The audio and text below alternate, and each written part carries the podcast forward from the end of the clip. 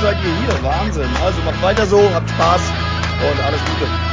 Rot und Weiß tragen wir auf der Brust. Am Geisbockheim leben wir mit Freud und Frust. Denn am Mailand oder Krasnodar, auch in sind wir immer da. Im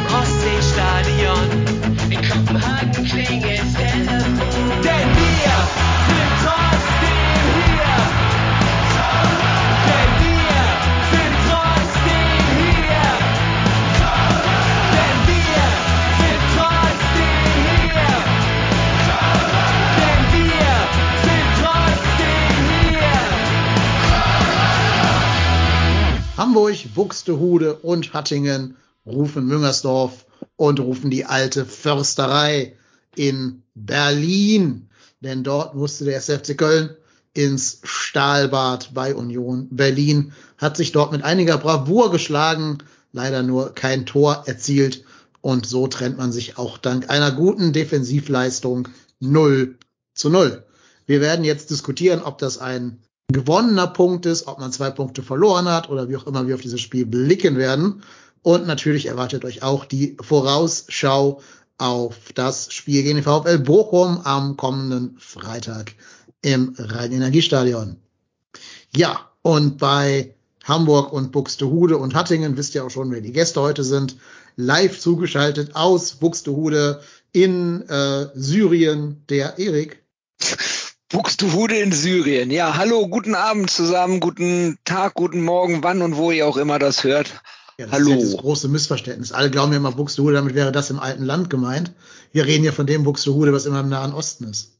Ach so, okay, ja, stimmt. Jetzt hast du mich zwar geoutet, aber gut, ich, ich wollte sie eigentlich alle immer ins alte Land schicken. Ja. Irgendwo ganz nach, ganz, ganz da hinten, ne? Die, ganz weit. die Groupies dich nicht finden. Ja, soll mal vorbeikommen. so Ja. langweilig hier. Und live zugeschaltet aus Hattingen, Japan, der Marco. Hallihallo, warum? Ich habe das nicht gereilt jetzt mit Buxtehude und Israel und Japan. Gibt es die Städte auch nochmal in Japan und, und Israel oder was?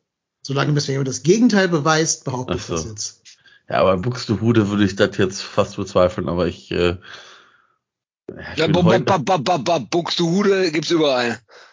Ja, Die alle sind ein Stück Buxtehude. Klar, bestimmt genauso geschrieben, weil das auch voll das, äh, Ja. Ja, und irgendein Hattingava wird schon auch in Japan geben. ach so, ja, okay. Ja, okay, das nehme ich an. Hallihallo, hi. Ich bin Dennis aus Hamburg in den USA.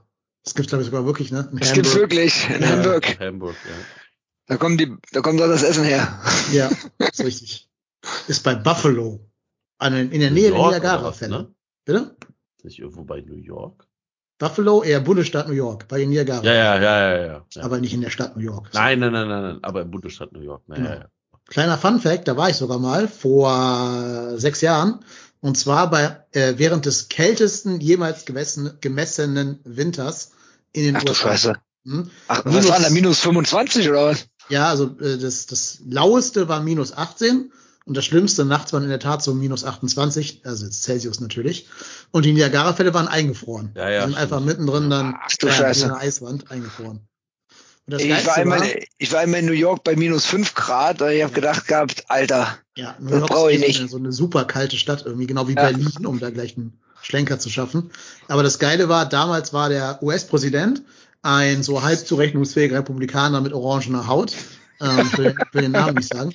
Und der hat sich allen Ernstes, das ist jetzt kein Witz, ne, in seinem, seinem Speech da ins Fernsehen gestellt, in seinem Alt- Alt-Right-Speech und hat gesagt, alle erzählen mir, seit fünf Jahren erzählen mir alle von Global Warming und wir haben draußen minus 20 Grad.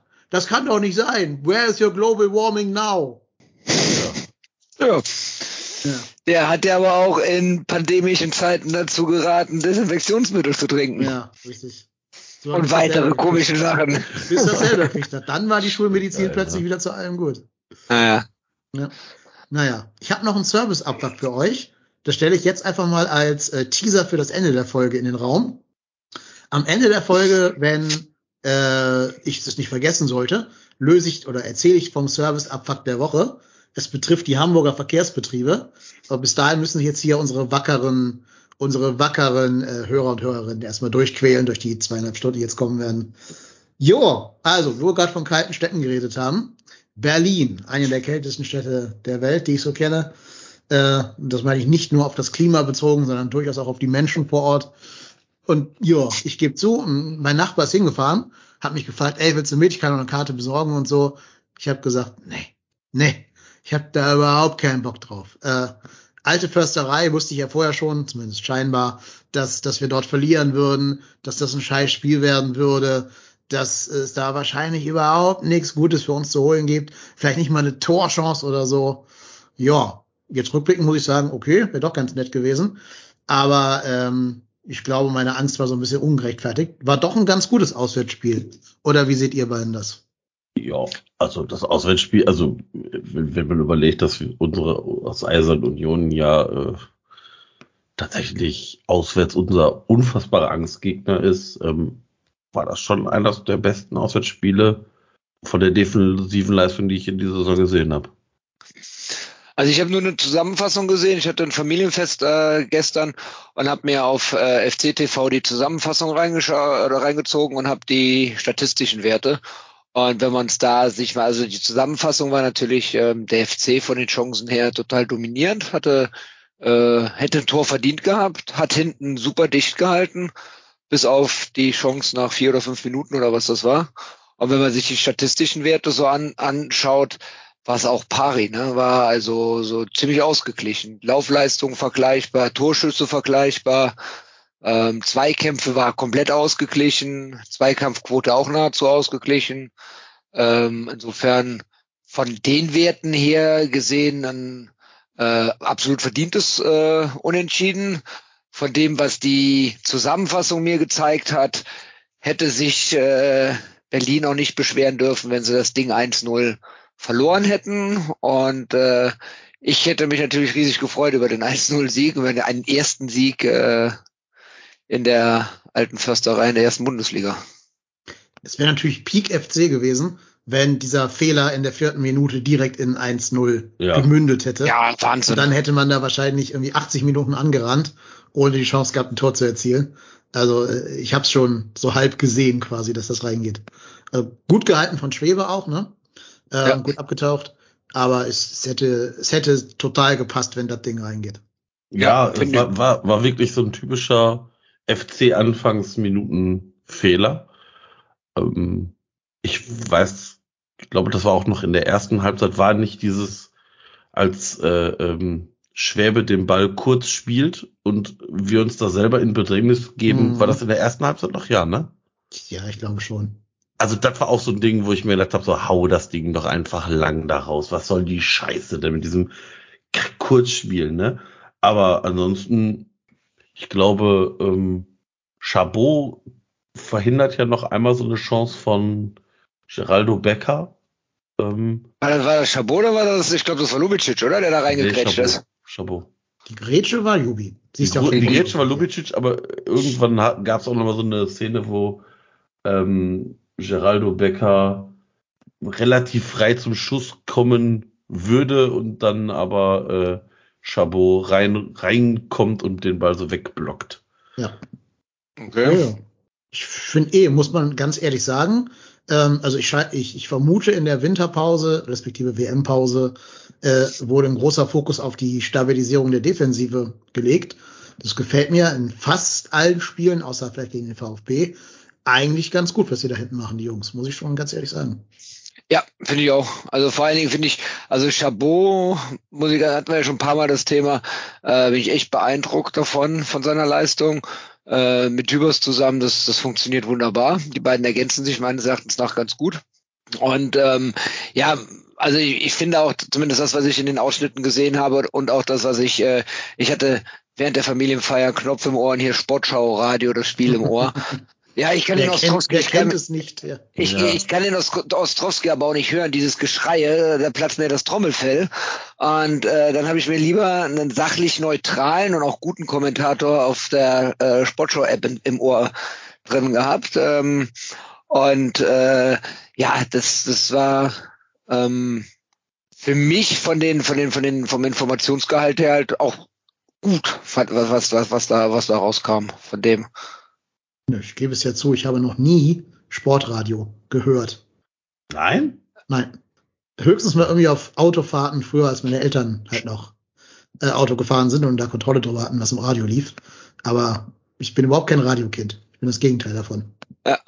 Okay, ich, ich habe gerade ein bisschen gestottert, weil ich gerade äh, den Ansatz auch verloren hatte. Aber das kam im Radio halt auch genau gut rüber, dass die, dass die Abwehrreihe bei den Kölnern gut harmoniert hat und dann auch das Zusammenspiel mit den Außenverteidigern, mit Hector und mit ähm, Schmitz auch hervorragend funktioniert hat, dass sie da gut geschoben haben. Ja, überhaupt. Also das war ganz spannend zu sehen, dass sich der Baumgart und sein Trainerteam taktisch was ausgedacht haben. Ähm, wir haben da mit so einer komischen Aufbau-Dreierkette gespielt. Also nicht komisch, die war nicht komisch. Ähm, mit einer Aufbau-Dreierkette gespielt. Schmitz, Hübers in der Mitte und Chabot dann quasi links rausgeschoben. Haben natürlich gemacht, damit Hector seinerseits hochschieben kann mhm. und damit ja. vielleicht so ein bisschen mehr diesen Spielaufbau auslösen kann, weil das ist ja das, was uns am meisten fehlt, dass mal jemand so ein bisschen kreativ wird da vorne. Ähm, und das hat dann schon tatsächlich ab und zu mal so ein paar Früchte getragen. Ist jetzt immer noch so, dass es bei uns auch nicht so das, das ganz große Aufbaufeuerwerk gibt. Ne? Also wir haben halt keinen zentralen Mittelfeldspieler, der den Aufbau machen könnte. Das ist nun mal so. Ähm, das wissen wir auch alle, weil der, den wir dafür eingeplant haben, halt einfach noch sehr, sehr lange verletzt sein wird oder ähm, krankheitsbedingt, verletztbedingt fehlen wird. Ja, und dann dafür, also in Anbetracht dessen, mit was wir da auflaufen, finde ich das eine wirklich gute Leistung, was wir gegen Union Berlin gezeigt haben. Vor allen Dingen, wenn man ehrlich ist, hat ja sogar Urs Fischer gesagt, so die besseren Chancen, die griffigeren Chancen ja. hatte schon der FC. Ja, Definitiv. Ja. Also ähm, das ist ja das, was in der Zusammenfassung halt auch rüberkam. Ne? Ich, ich weiß gar nicht bei FCTV, das ist ja das ist ja nicht von denen zusammengeschnitten. Sind das nicht irgendwie auch äh, die Originalbilder, die irgendwie bei Sky oder sowas oder der Zone oder wo auch? Äh, ja, ich glaube, dieser Informationsdienst der DFL stellt die Bilder. Ja, oder, oder irgendwie so, genau.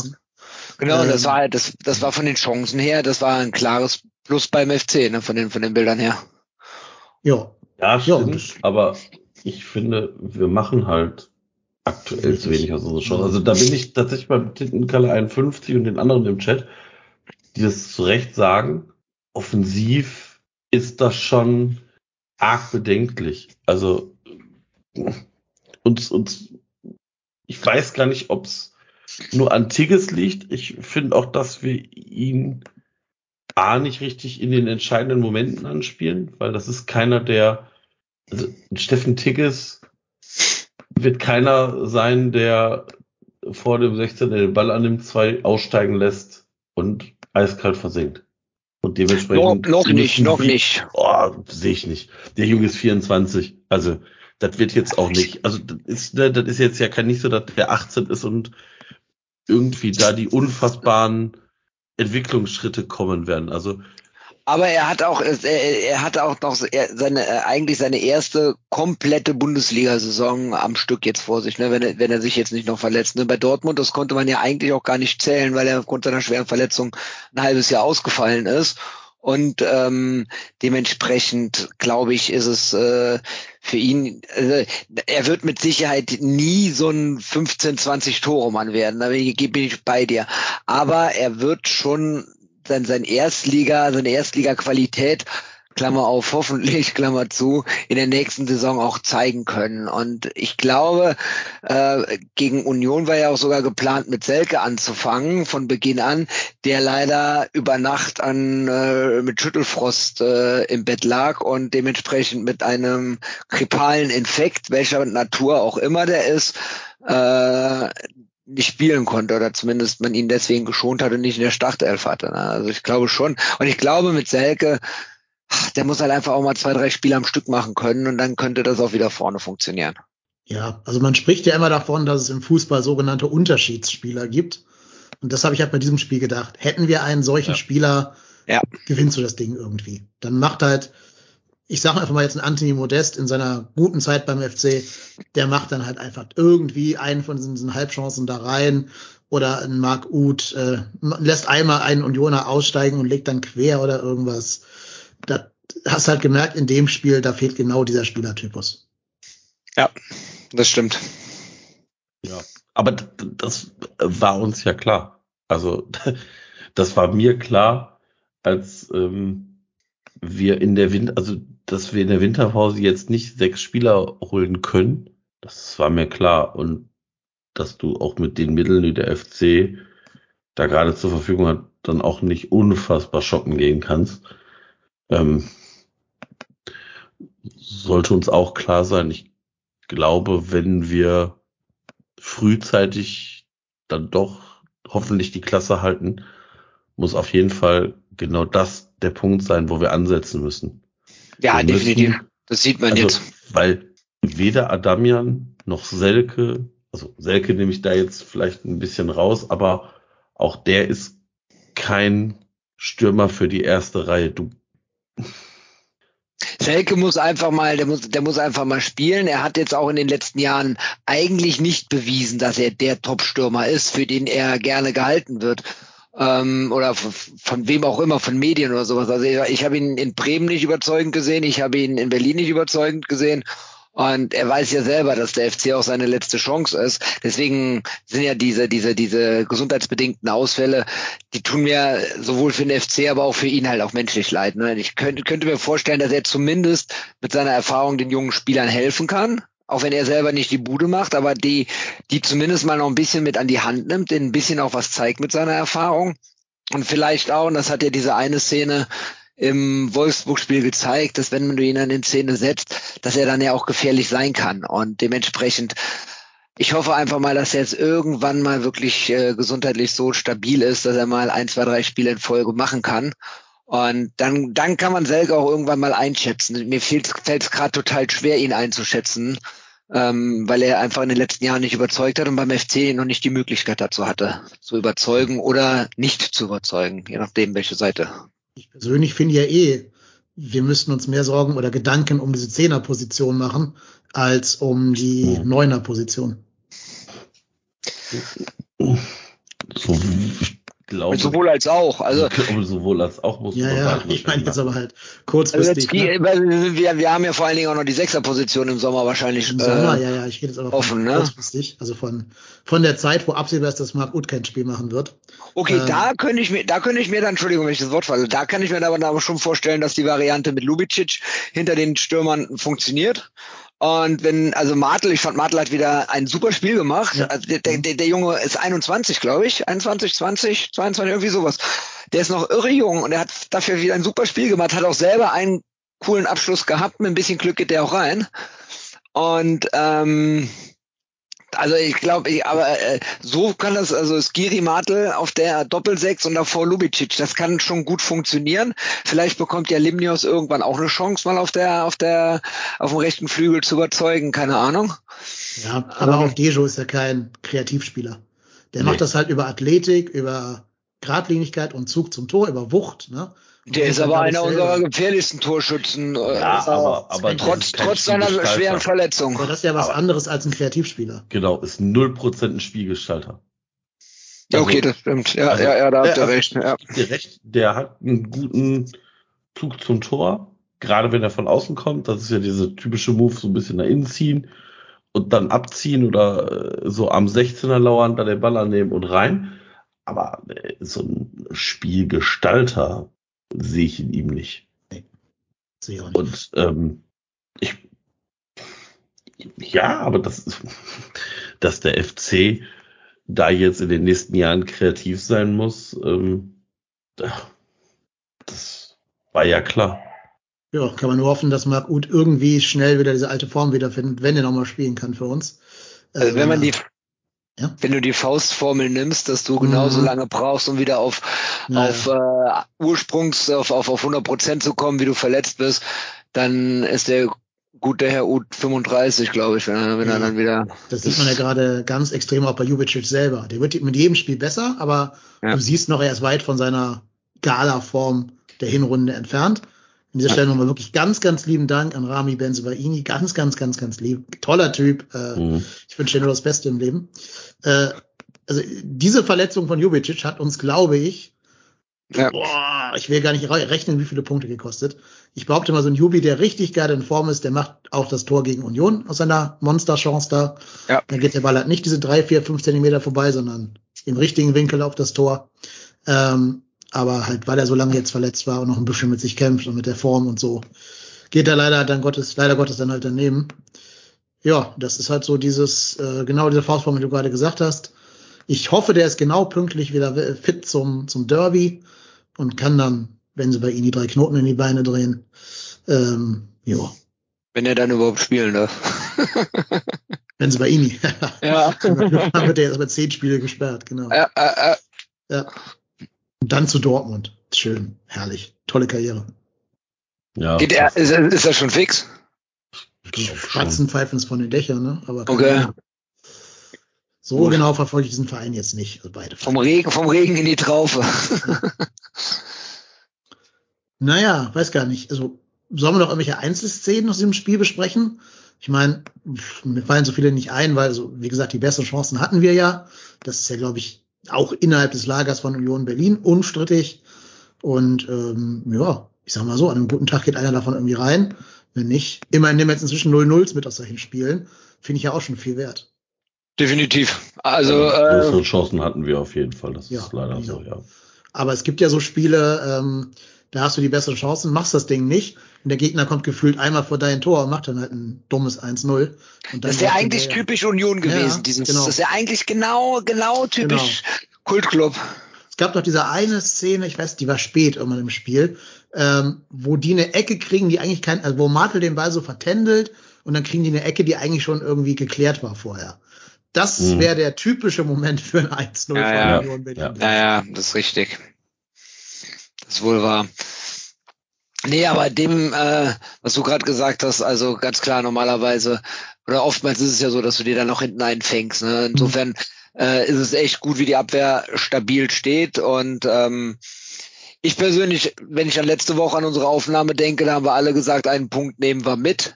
Und das hier war jetzt ein Punkt, für mich persönlich ein Punkt Gewinn.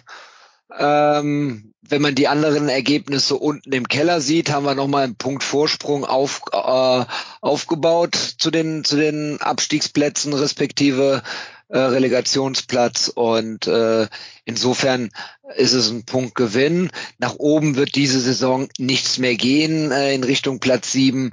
Und insofern gucken wir, dass wir so schnell wie möglich nach unten in Safe sind und dann nehme ich alles, was kommt und äh, finde es kann mit dem mit dem Unentschieden gut leben. Das sehe ich ganz genauso. Vielleicht könnt ihr mir mal erklären, woran liegt das denn, dass wir gegen Top-Teams, also die Mannschaften eins bis so sechs der Bundesliga, immer verhältnismäßig gut aussehen. Wir hatten ja immer diese Theorie, es läge daran, dass wir einfach mehr Räume kriegen gegen Bayern und gegen Leipzig und so. Aber das kann ja nur auf Union Berlin nicht zutreffen. Aber trotzdem machen wir doch immer gegen diese unsere besten, unsere besten Leistungen und versauen das dann gegen Stuttgart und gegen Schalke und so. Also, why? Woran liegt das? Das ist schwierig zu sagen. Ist das eine Motivationsgeschichte? Ich glaube, also unabhängig von nehmen wir Union Berlin mal raus, finde ich, ähm, hat es was mit dem Spiel des Gegners auch zu tun. Dass du halt äh, die äh, Dortmund, Bayern, Leipzig, die lassen, die machen, die machen ihr Spiel und die gucken sich nicht die Schwachstellen des Gegners aus oder orientieren sich nicht mit ihrem Spiel am Gegner. Und ähm, das Baumgartsche Fußballspiel ist jetzt nach anderthalb Jahren Köln auch bekannt. Und dementsprechend orientieren sich andere Mannschaften eher stark daran und lassen die Kölner kommen. Das ist das das das liegt uns nicht so. Während äh, Bayern, Dortmund, Leipzig oder auch die Frankfurter äh, als spielstarke Mannschaften da anders gegenhalten und dann kriegen wir mehr Räume und können schneller unser Umschaltspiel machen. Das ist so eine Theorie. Ja, aber gegen Union passt es ja nicht. Ich kann mir vorstellen, dass es aber auch sowas ist wie, passt dein Spiel dem Gegner an und bei den Gegnern vielleicht Union da mal rausgerechnet, aber wenn man diese Dortmunds, Bayern, Leipzigs, Frankfurts dieser Welt nimmt, dann müssen wir weniger agieren als reagieren, also müssen wir äh, nicht so viel selber agieren. Und ich glaube, das ist halt etwas, was uns aktuell liegt, dass du, dass wir gut reagieren können. Ähm, und dann nimmt sich so ein, die Gegner nehmen sich ja auch immer mal Auszeit. Und ich glaube, in diesen Spielen gegen Bayern, gegen Dortmund, aber auch gegen Leipzig und Frankfurt haben wir nämlich genau zu den richtigen Momenten auch mal zugestochen. Und das tut dann so Gegnern ja auch weh, weil ich glaube, du wirfst gegen so Top-Spieler auch doch noch mal mehr rein, weil du weißt, wie gut die sind und dass alle Augen jetzt auf dich gerichtet sind. Und ähm, ich bin mal gespannt. Also das Spiel am Freitag wird ultra wichtig gegen Bochum. Ja. Ähm, Da bin ich übrigens beim Jasemat, wenn ich im Chat lese, ne? Äh, der schreibt, äh, ich sag euch, gegen Bochum werden wir uns wieder schwer tun. Ja, das glaube ich, Ich nämlich auch. Obwohl die ja glaube, genauso spielen wie äh, Union, nur halt schlechter. Also, Also ja, ich glaube aber einfach äh, gegen Bochum, ja, die, die, die werden, das, das, das wird wieder richtig schwer. Ich glaube, da, da kommt dann die Kopfsache, die, die Psychologie, Psychologie mit ins Spiel rein und ich glaube gegen Bochum, aber kommen wir ja gleich noch näher drauf zu sprechen, wird es am Freitag eine, eine richtige Kampfnummer werden. hm. ja, aber war es ja gegen Union jetzt auch schon. Kann man ja nicht anders sagen. Das ist ja auch eine Ah, ja. Kampfmannschaft, ne? Also, ja, ich weiß es nicht. Ich, ich verstehe nicht so ganz, wie man gegen Stuttgart und Schalke und so nicht, nicht schafft, diese Leistung auf den Rasen zu bringen, die man gegen Bayern oder gegen jetzt halt Union rausgehauen hat. Ähm, so, ich verstehe es nicht ganz. vielleicht ist es aber auch wirklich tagesformabhängig. Ja. Und du meinst quasi Zufall, dass es immer gegen die Kellerkinder nicht so läuft. Also, also ich glaube wirklich, ähm, Fußball ist ein Kopfspiel. Ne? Das, da, da wird ziemlich viel im Kopf entschieden und spielt sich ziemlich viel äh, drin ab. Und beim FC, der FC muss halt jedes Spiel komplett ans Limit 100%, gehen. Der muss, der muss an die 100 Prozent und drüber hinausgehen, damit es was wird. Das äh, gibt halt einfach unser Kader so her. Das klappt oft, das klappt aber manchmal halt auch nicht. Und bei so Spielen wie gegen Stuttgart, dann klappt es halt ganz und gar nicht. Und ähm, dementsprechend glaube ich halt auch, ist das auch so eine so eine Motivationssache. Wenn du wenn du siehst, du spielst jetzt gegen den Tabellenletzten, ähm, dann sagst du erstmal hinten die Null halten. Wenn du dann das Schwäbe dann nach zwei Minuten da so eine Riesenparade auf Schalke macht und uns damit quasi nach zwei Minuten im Spiel hält, im 0-0 im 0-0 hält, äh, dann das das macht dann auch irgendwas mit dir, mit dem Kopf. Und wenn du merkst, dass du nicht ins Spiel kommst, dann geht es einfach nur darum, nachher dann irgendwie irgendwann irgendwann entscheidest du dich dann dafür zu sagen, okay, wir versuchen das Ding jetzt über die Zeit zu bringen. Und Stuttgart war für mich ein, ein Ausreißer, den hast du in jeder Serie ein, zwei Mal, äh, dass du dann so eine Klatsche bekommst. In der Hinrunde was meint, jetzt ist eine Rückrunde, ist es Stuttgart. Das, also ganz ehrlich, das, das werte ich auch so als Ausraster, äh, Ausrutscher, nicht Ausraster. Die Aber ist Ausraster es- kommen gleich. Ja. Aber, ist es, aber, ist es, aber ist es nicht auch so, dass du gegen die Top-Teams eben diese gute Leistung auch nicht erwartest? Also, wenn du mich fragst, wie viele Punkte holst du in, in der Saison gegen Bayern? Null. Wie viele Punkte holst du gegen Dortmund? Vielleicht ein. Wie viele gegen Punkte du Dortmund gegen vier, Leipzig? gegen Dortmund sind Aber- vier gesetzt. Ne, aber ja, aber da, da kannst du ja die, also wenn du dir die Kader anguckst und die spielerische Qualität, musst du eigentlich davon ausgehen, dass du gegen die Top 3, 4, 0 Punkte holst. Ja, dann vergleichen wir jetzt mal die Stürmer. Dortmund hat Modest, wir haben Tigges. Wer hat mehr Tore geschossen? Ist fair enough, aber äh, da muss ich durch die anderen Kaderteile gehen, da wird's dann ganz, ganz duster.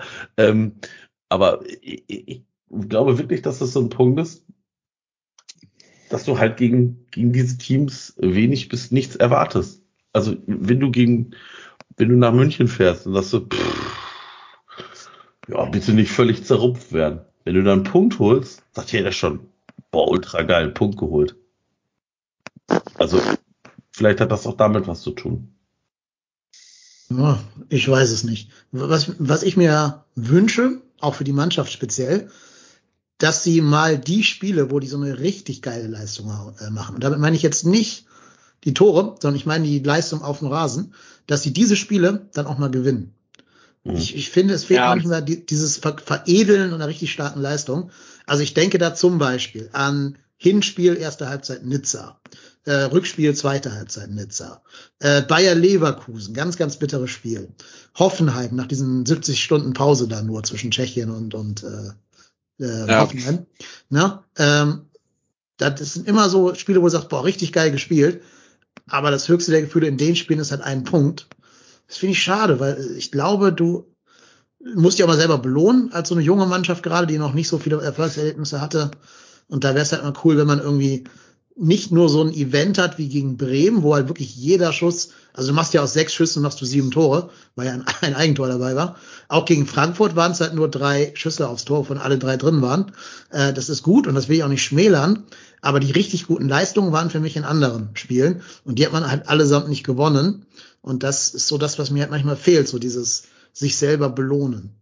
Also richtig schmerzhaft ist da wirklich das Leverkusen-Spiel. Ne? Also es war ja, es war ja eines der spielstärksten äh, Matches, die der FC in der Hinrunde gemacht hat, finde ich. Die haben da, die haben ja Leverkusen in den ersten 70 Minuten echt an die Wand gespielt und dann kommen die halt zweimal blöd über den Flügel und machen dann zweimal blöd die Bude.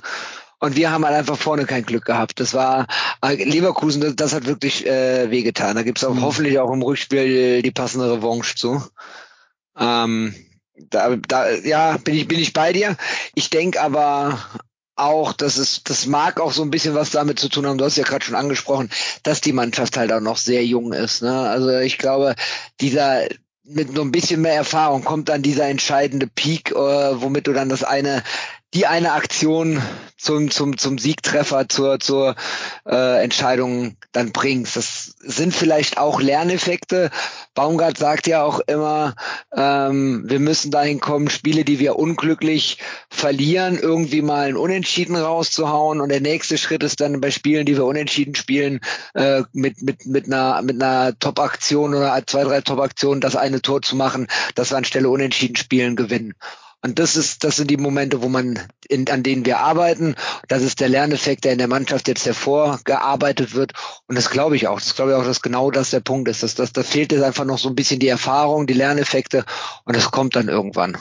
Ja, hoffentlich. Dass man so Spiele wie Union, gegen Union dann auch mal gewinnt irgendwann. Ja. Ja. Jo. Habt ihr noch was zu dem Spiel? Hier wird im Chat eifrig diskutiert. Worum geht's gerade Marco? Ich habe es gerade nicht ganz äh, verfolgen ja, wie, gesagt, wenn wir jetzt auf Bochum kommen, äh, auf den, auf Ach so, den ihr seid schon Bochum, bei Bochum. Genau. Okay, ja. ähm, hat einer von euch das der äh, ähm, Doppelfass was schon sagen? Dopa, ja, Dopa. Nein, Dopa, ja. Habe ich nicht geguckt. Nein. Werde ich auch nicht tun. Also, wenn ja, er da irgendwas also, Revolutionäres gesagt hätte, der Herr Keller wäre schon irgendwie bei mir angekommen scheint hier nicht der Fall zu sein. Insofern. Vielleicht, vielleicht, vielleicht kann man gucke guck ich mir die, die FC-Szenen mal äh, im, in den Einzelsegmenten an in der App von, von Sport 1, aber das reicht mir dann auch. Ich kann, ich kann diese alte Herrensendung da nicht angucken. Das äh, nervt mich jedes Mal aufs Neue.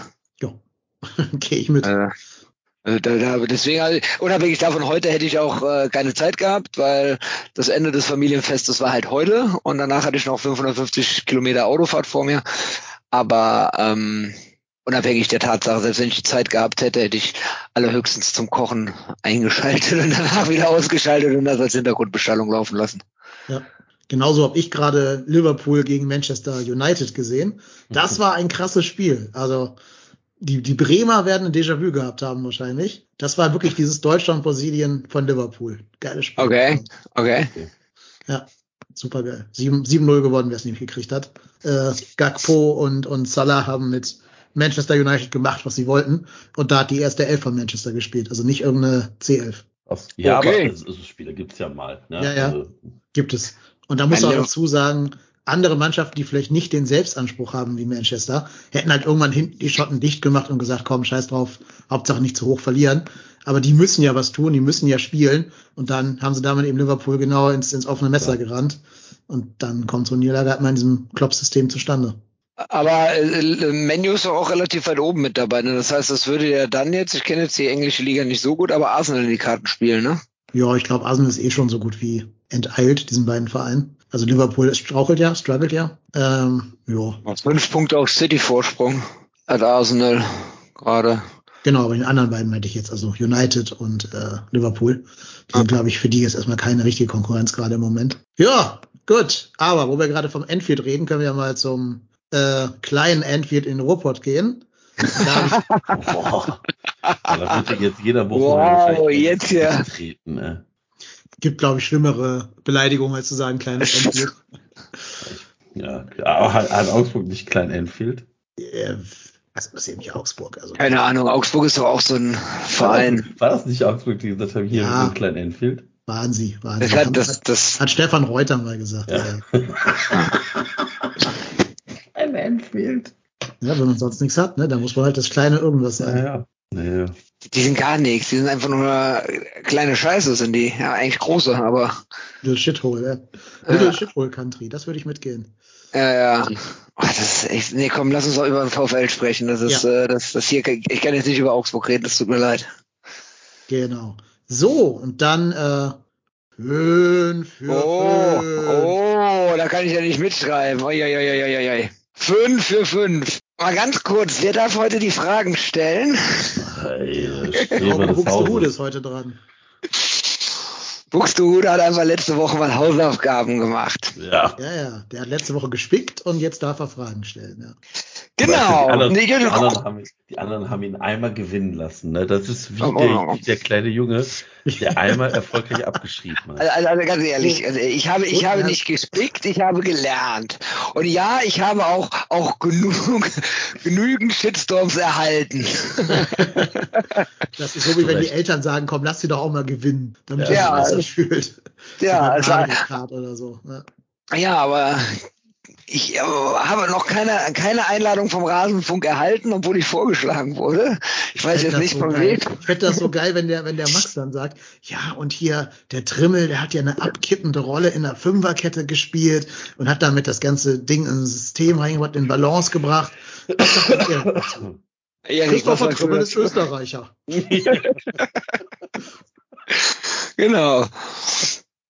Gut.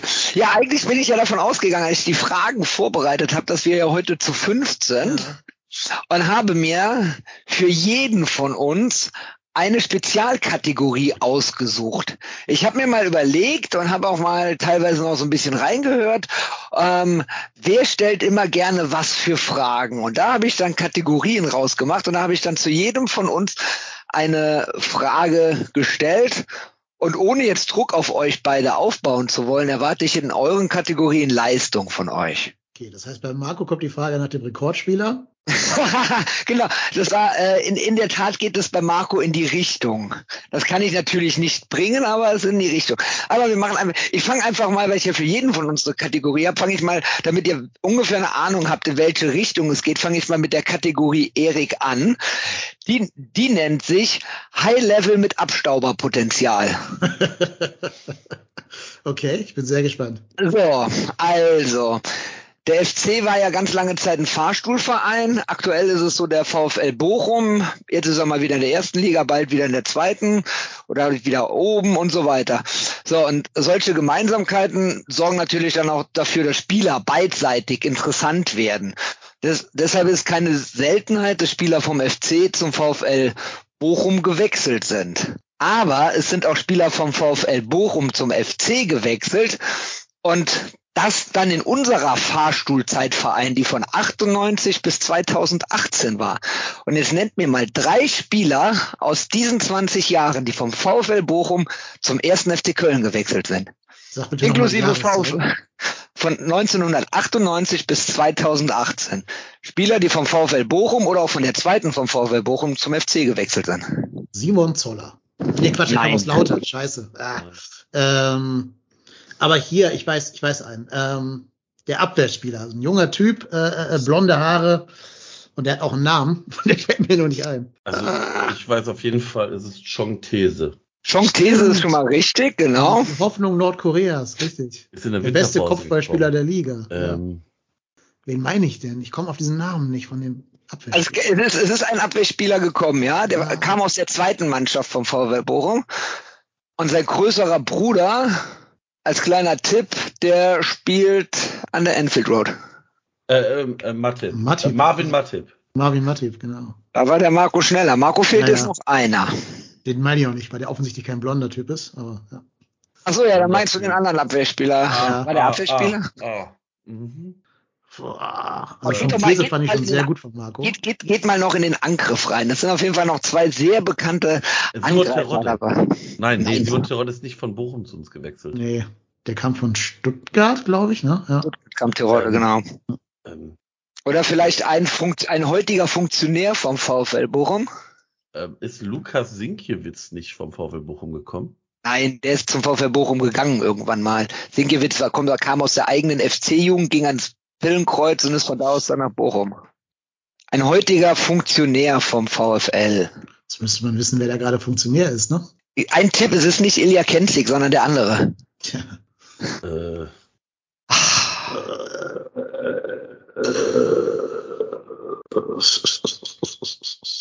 Soll ich euch den Vornamen sagen? Ich glaube, das, ja, mach mal, hilft mir aber auch nicht. Sebastian. Shinzi Shinzi Lords. Ja, Marco. Den meine ich die ganze Zeit. Den meine ich die ganze Zeit. Der war defensives Mittelfeld. Ja, oh, Ab Abwehr ist Abwehr. Jo. Okay. Okay, also Marco 3-0, der Punkt geht dann an dich. Noch potenzielle Spieler wären gewesen. Unser grandiosester Stürmer ever, Georgi Donkov. Ah, jo, Georgi Donkov. Aber ich Carsten streitet sich mit.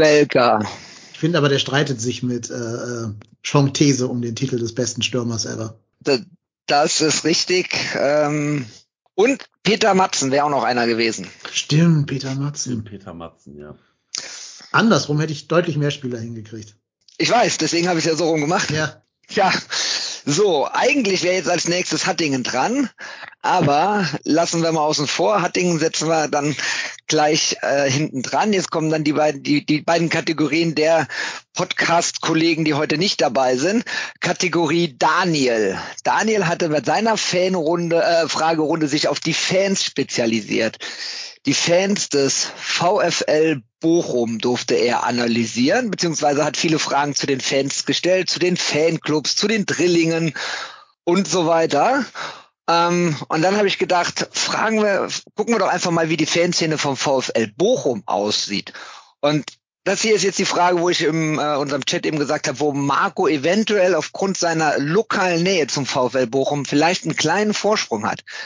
Aber äh, die Frage zum, äh, zu den Fans des VfL Bochum. Wie alt ist der älteste Fanclub des VfL Bochum? Klar, Äh, weiß Das ich ging, durch die, das ging durch die Medien, Marco. dann hatten die bestimmt jetzt gerade Jubiläum. Richtig? Lass mal überlegen. Dann sag ich mal 50 Jahre. Die hatten jetzt 50. Richtig. Die Bochumer Jungen. Bochumer Jungen. Ist auch ein sehr Bochumer- kreativer Name. ich. Total kreativ, aber für die damalige Zeit. Also die Bochumer Jungen wurden am 15. Mai 1972 im Presseraum des Ruhrstadions unterhalb der äh, Haupttribüne gegründet. Okay. Finde ich, fand ich total cool, als ich das gelesen habe. Ja, da kann man mal eine Frage draus machen. Und äh, daher weiß ich auch, dass Shinzi Lords ein Funktionär ist, weil der hat nämlich äh, Shinzi Lords hatten den, den, äh, den gratuliert dazu. Ähm, ja, und es war wohl, ich habe mir den Artikel mal durchgelesen. Ähm, der, das war wohl so bei diesem Fanclub, das war damals noch total selten in den 70ern, dass da, dass es da Fanclubs gab. Und äh, dass da sind dann vom, v, vom BVB sind sie dann da vorstellig geworden, haben gefragt, was macht man denn da so und wie funktioniert das? Und so hat das Ganze dann erstmal an Fahrt aufgenommen. Im Reviersport äh, ist das äh, drin, das kann, kann man, könnt ihr euch mal durchlesen. Das ist ein sehr interessanter Artikel. Ich fand den sehr cool. Okay, werden wir machen. Werden wir, ja genau, kann ich euch mal nachher weiterleiten. Dann kommen wir zur Kategorie Reik. Als Reik seine Fragen gestellt hat, ist Reik auf sehr viele Spiele eingegangen, äh, die in der Vergangenheit, er hat ja Fragen zum Spiel gegen die SGE gestellt äh, oder äh, zum, zum, zum, zum Gegner Frankfurt gestellt und hat dann diverse Spiele analysiert. So, und ich glaube, er hatte von den fünf Fragen gegen drei Fragen über Spiele. Und deswegen habe ich mir gedacht, okay, dann ähm, suche ich mir jetzt mal ein Spiel raus in der Kategorie Reik, was bei mir besonders in Erinnerung geblieben ist. Und da bin ich dann in der Saison 2000, 2001 rausgekommen. Ich war sogar im Stadion.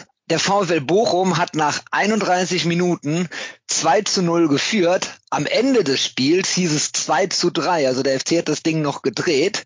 Und neben der Tatsache, dass der FC in 2-0 Rückstand aufgeholt hat, gab es in dem Spiel noch eine Besonderheit. Welche? War das diese schnellste rote Karte der Bundesliga? Nein, Wir hatten, glaube ich, mehrere. Das war nämlich auch ein Spiel, wo ich da war. Gab's nicht.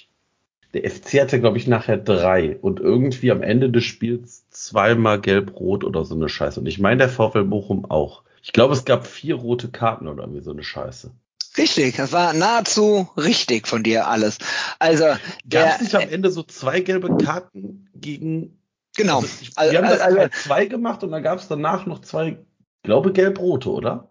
Richtig, genau. Also erstmal stand es äh, 2-0 für Bochum nach ähm, äh, äh, äh, äh, 31 Minuten und dann hat Moses Sichone in der 34. Minute eine glattrote Karte gesehen.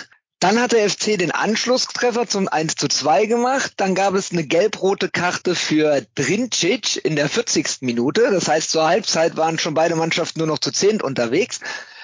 Dann macht der FC in der zweiten Halbzeit zwei Tore und dann bekommt ähm, Christian Springer in der, was war denn das, wie vielte Minute, weiß ich jetzt gar nicht.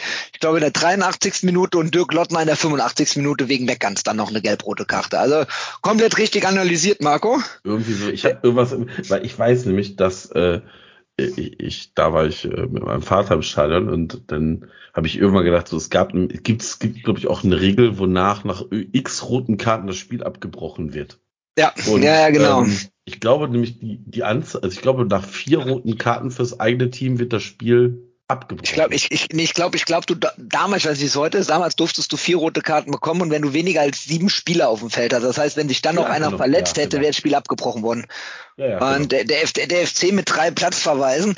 Also ich fand das auch total unvergessen, wie Dirk Lottner dann nach Meckerns äh, vom Platz gegangen äh, oder gelb-rot bekommen hat und dann erstmal nochmal zehn Schritte in Richtung Gästekurve gegangen ist und, und Fans animiert hat, wir sollen die Mannschaft noch ein bisschen nach vorne schreien. Also war schon, schon eine coole, auch, auch Darko Pival, Pivaljevic, oder wie der Kölsche damals so schön gesagt hat, Pivaljevic, äh, den Siegtreffer. Ich glaube, der hat fünf Spiele oder sechs Spiele für den FC gemacht, äh, sollte auch gar nicht mit nach Bochum fahren und nur weil irgendein Stürmer krank ausgefallen ist, ist er in den Kader gerutscht, wurde dann eingewechselt und macht dann noch den Siegtreffer. War echt so geiles Spiel. Also kann man nicht, kann man nicht anders sagen, was da äh, gelaufen ist. Das war, war das, also ja, war auch eins der Spiele, die ich natürlich immer aufgrund der Nähe dann mitgenommen habe. Aber ja, kann ja noch erinnern. Ich kann mich auf jeden Fall an viele rote Karten erinnern. Ja. Es war mein erstes Spiel in Bochum und äh, ich fand das da, ich fand es halt einfach auch rundum geil. Also es war auch vorm, Sp- also ich fand es vorm Spiel total geil. Ich fand das Spiel dann natürlich selber mit der ganzen Dramaturgie großartig, aber trotzdem auch nach dem Spiel war es trotzdem auch fair und friedlich. Also ich fand das total cool. Es hat mir echt total Bock gemacht auf mehr Bochum, was ich danach auch gemacht habe. Also Bochum war immer eine Reise wert. So, Marco, jetzt kommen wir zu deiner Kategorie. Wie Dennis eben schon unwiss, oder un, un, unwissentlich, aber gut geahnt geteasert hat, ist deine Kategorie Zahlen, Daten, Fakten. Ähm, du stellst gerne Fragen, die mit harten Fakten belegbar sind. Das Dennis eben schon gesagt hat, Spieler mit dem höchsten Marktwert im Kader. Die Frage kam schon häufiger. Frage nach Mitgliederzahlung und Platzierung oder auch Stadionkapazitäten die äh, kommen bei dir gerne. Deswegen habe ich mir für deine Kategorie eine Frage äh, rausgesucht mit einer, wo ich gerne eine Zahl von euch hätte. Und die Frage lautet: Wie viele aktive Nationalspieler stehen in der laufenden Saison im Kader des VfL Bochum? Also nur A-Nationalspieler, keine U-Mannschaften. Ja. Von ihrem jeweiligen Von Land. ihrem Land, ne? Genau. Also Ludwig kann ich verraten, es ist kein deutscher Nationalspieler dabei. Ja, weil der, der Bella Ketchup ist ja weg. Der spielt ja irgendwann in England. Bella Kotschap. Ja, sag ich doch. Ja, Was heißt Nationalspieler? Müssen die dieses Jahr ein Länderspiel gemacht haben? Die müssen schon mal ein Länderspiel gemacht haben, ja. Aktuelle Nationalspieler. Das ist das, was mir meine Quelle ausgegeben hat. oh Gott, was soll man da anfangen? Boah. Ich gehe gerade mal so in Gedanken den Kader durch. Aber jetzt zum Beispiel so ein. Äh, ja, Ich sag, ich sag, warte mal, ich überschlage mal eben. Ich bin mir nicht sicher bei einem, der ein Länderspiel gemacht hat. Aber ich, äh, ich sag einfach mal, wie viel hat der FC? Fünf oder sechs oder so. Eine Leerzahl ist es auch. Ich sag einfach, pff, vielleicht, ich, ich, ich fange an, ich sag sieben, weil ich weiß nicht, ob Gerrit Holtmann, der hat nämlich, kann nämlich, glaube ich, auch neben Deutschland für jetzt, warte jetzt, Philippinen oder irgend sowas spielen und ich weiß nicht, ob der schon mal ein Länderspiel gemacht hat. ich glaube, das müsste. Wenn der dafür so eine exotische Mannschaft spielt. Ich glaube nämlich, der darf, der ist nämlich irgendwie der Vater oder irgendwie, auf jeden Ja, Fall ja, das, darf schon, der, das stimmt. darf der für die Philippinen spielen und ich glaube, dass der sogar schon mal für die gespielt hat und da ewig weit hingeflogen ist. Na gut. Ja, weiß ich nicht. Das, Pro- du hast ja da einige, wo man nicht so genau weiß, spielt jetzt so ein Anti-Ajay für Ghana oder nicht? Keine Ahnung. Ge- ge- wie gesagt, Das ist halt war die auch meine- Schwierigkeit dieser Frage. Ja. Das, das du hast sieben gesagt, ich sag fünf. Also, Marco, Chapeau, alles, Ja, aber wirklich kom Stöger, komplett alles richtig, Marco. Du hast, du hast äh, Gerrit Holtmann als Philippinen geoutet. Der hat zwei Spiele gemacht und sogar schon ein Tor gemacht. Ah, okay. Ähm, Pierre Condé, Ja. Anti Ajay oder wie der ausgesprochen wird, hat drei Spiele schon für Ghana gemacht. Vegan, Veganer, ja. Genau. Und äh, auch deine Zahl sieben ist richtig. Äh, Takamu Asano, Ja, genau. Asano für Hier- Japan, Pierre Condé, für Senegal, äh? Kamerun. Ka Kamerun, genau. Dann der Goralski für Polen, Gamvula für den Kongo, Anti Ajay hatten wir schon für Ghana, Gerrit Holtmann für die Philippinen und Erhan Masovic für Serbien. Achso. Staphylidis hat nicht für Island gespielt. Das ich, den hätte ich eher auf dem Plan gehabt. Konstantinos Staphylidis, aber ja. Vielleicht kein aktueller Nationalspieler Ah, mehr. okay. Ja, ja, ja. Ja, deswegen war die Frage, was ist aktueller Nationalspieler? Er wird zumindest gelistet als griechischer Nationalspieler. Also aktueller, ak aktueller Nationalspieler war jetzt bei mir das, was äh, Transfermarkt.de mir genannt hat. Ja. Als Quelle. So, und jetzt haben wir noch eine Kategorie offen, lieber Dennis. Deine Kategorie nennt sich Detailwissen. Gott, habe ich nicht. Wie man merkt, habe ich das nicht. Ja, ähm, doch, mit Sicherheit. Also, in der letzten Saison, nee, Quatsch, äh, warte mal, Detailwissen, da was. In der letzten Saison trafen beide Vereine erstmalig seit der Saison 2009-2010 in der ersten Fußball-Bundesliga wieder aufeinander. Damals wie heute äh, hieß die Hymne beim VfL Bochum Tief im Westen von Herbert Grönemeyer. Damals war aber nicht der FC-Trainer Steffen Baumgart, sondern Svonimir Soldo, ein etwas ruhigerer Vertreter seiner Art.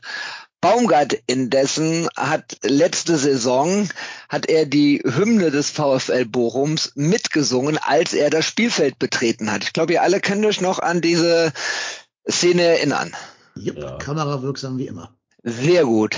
Welche Textstelle sa sang Steffen Baumgart, als er bei der VfL-Hymne das Stadion betrat? Alter. Aber erstmal, also die, die Hymne heißt doch nicht tief im Westen. Die Doch klar, Bochum. tief im Westen. Doch, das Lied, das Lied heißt Tief im Westen von Herbert Grönemeyer. tief im Westen. Nein, das Lied heißt Bochum. Nein, das Lied heißt tief im Westen. Nein. Also da würde ich jetzt, weiß ich nicht, was drauf verwetten, dass das nicht tief im Westen heißt, sondern Bochum. Auf dem Album Bochum. Herbert Grönemeyer. Nein, das, das Lied, das Lied, du meinst das offizielle Lied, der, der, der Liedtext, äh, Text? nein, der, der Liedname. heißt Das Bochum. Lied heißt Bochum. Bochum. Das Lied heißt nicht Tief im Westen. Nein, so heißt die erste Zeile. So heißt die erste. Zeile. Oh, jetzt habe ich eine, eine, eine Frage auch noch falsch gestellt hier. Mann, okay, dann, dann lese ich nochmal neu vor. Die Einlaufhymne Bochum von Herbert Grönemeyer. Aber egal, äh, die Textstelle ist trotzdem nicht anders. Ja, wahrscheinlich nicht. Also, Also- wann, kommt denn der raus? Ja, eben, der kommt ja nicht direkt zum Anfang, genau. Ja, Du Budget bist Meter keine Bochum heißt das. Vor, vor Arbeit ganz grau. Nee, Ah. ich gebe mal, ich gebe mal, ich gebe, ich gebe mal einen Tipp. Äh, hätte er noch eine Textzeile weiter gesungen, wäre das eine Zeile gewesen, die man auch in Köln gerne hört. Mach's mit deinem Doppelpass jeden Gegner nass. Na, nicht ganz. Hier, wo das Herz noch zählt, nicht das große Geld. Wer wohnt Wer schon, wohnt in schon in Düsseldorf? Richtig, genau. Marco. Ey, gut, das Lied, das kenne ich jetzt wahrscheinlich besser als Dennis, würde ich jetzt mal behaupten. Nee, ich kenn's auswendig. Ich besser, auch, ja. Besser wirst du nicht hinkriegen. Ich kenne noch nicht, ich kenne noch nicht mal den Titel des Ja, Liedes. richtig. Gut, ja, trotzdem hat Marco 4 zu 1 gewonnen. Ich du hoffe, der darfst, schreibt, ich hoffe, der schreibt irgendwer von euch auf, weil ich weigere mich. Ja, Marco, schreibst du das gleich auf, ne? Das ist gut, weil dann wird's auf jeden Fall versanden. Dann, dann müssen wir uns da keine Gedanken machen. Das heißt, Marco, Marco darf jetzt die nächsten Fragen stellen. Zu wem Wer denn dann? kommt? Wer kommt denn? Wer, wer, wer gegen, Ist das Dortmund? Nee, Dortmund, doch. Ne? Der Ja? darf, Haben, ja, doch. haben ja Ruhrgebietswochen. Ja, ja, ja, du darfst Fragen über, über die Biene Meyers stellen. Mm, Ja, ja, ich freue mich. Wir uns auch. Wie immer, frühzeitig vorbereiten. Nein, das wäre ich, ich wäre, wär, warte mal, wenn, wenn ihr glaubt, ihr könnt mich hier so einfach ausrechnen, dass ich immer die gleichen Fragen stelle, jetzt kriegt ihr mal Fragen, äh, schlackert er wieder mit den Ohren. Ja. Wie heißt die Postleitzahl auf dem Album Bochum von Herbert Grönemeyer? Die kennen wir jetzt alle, wie die Postleitzahl von Leipzig heißt.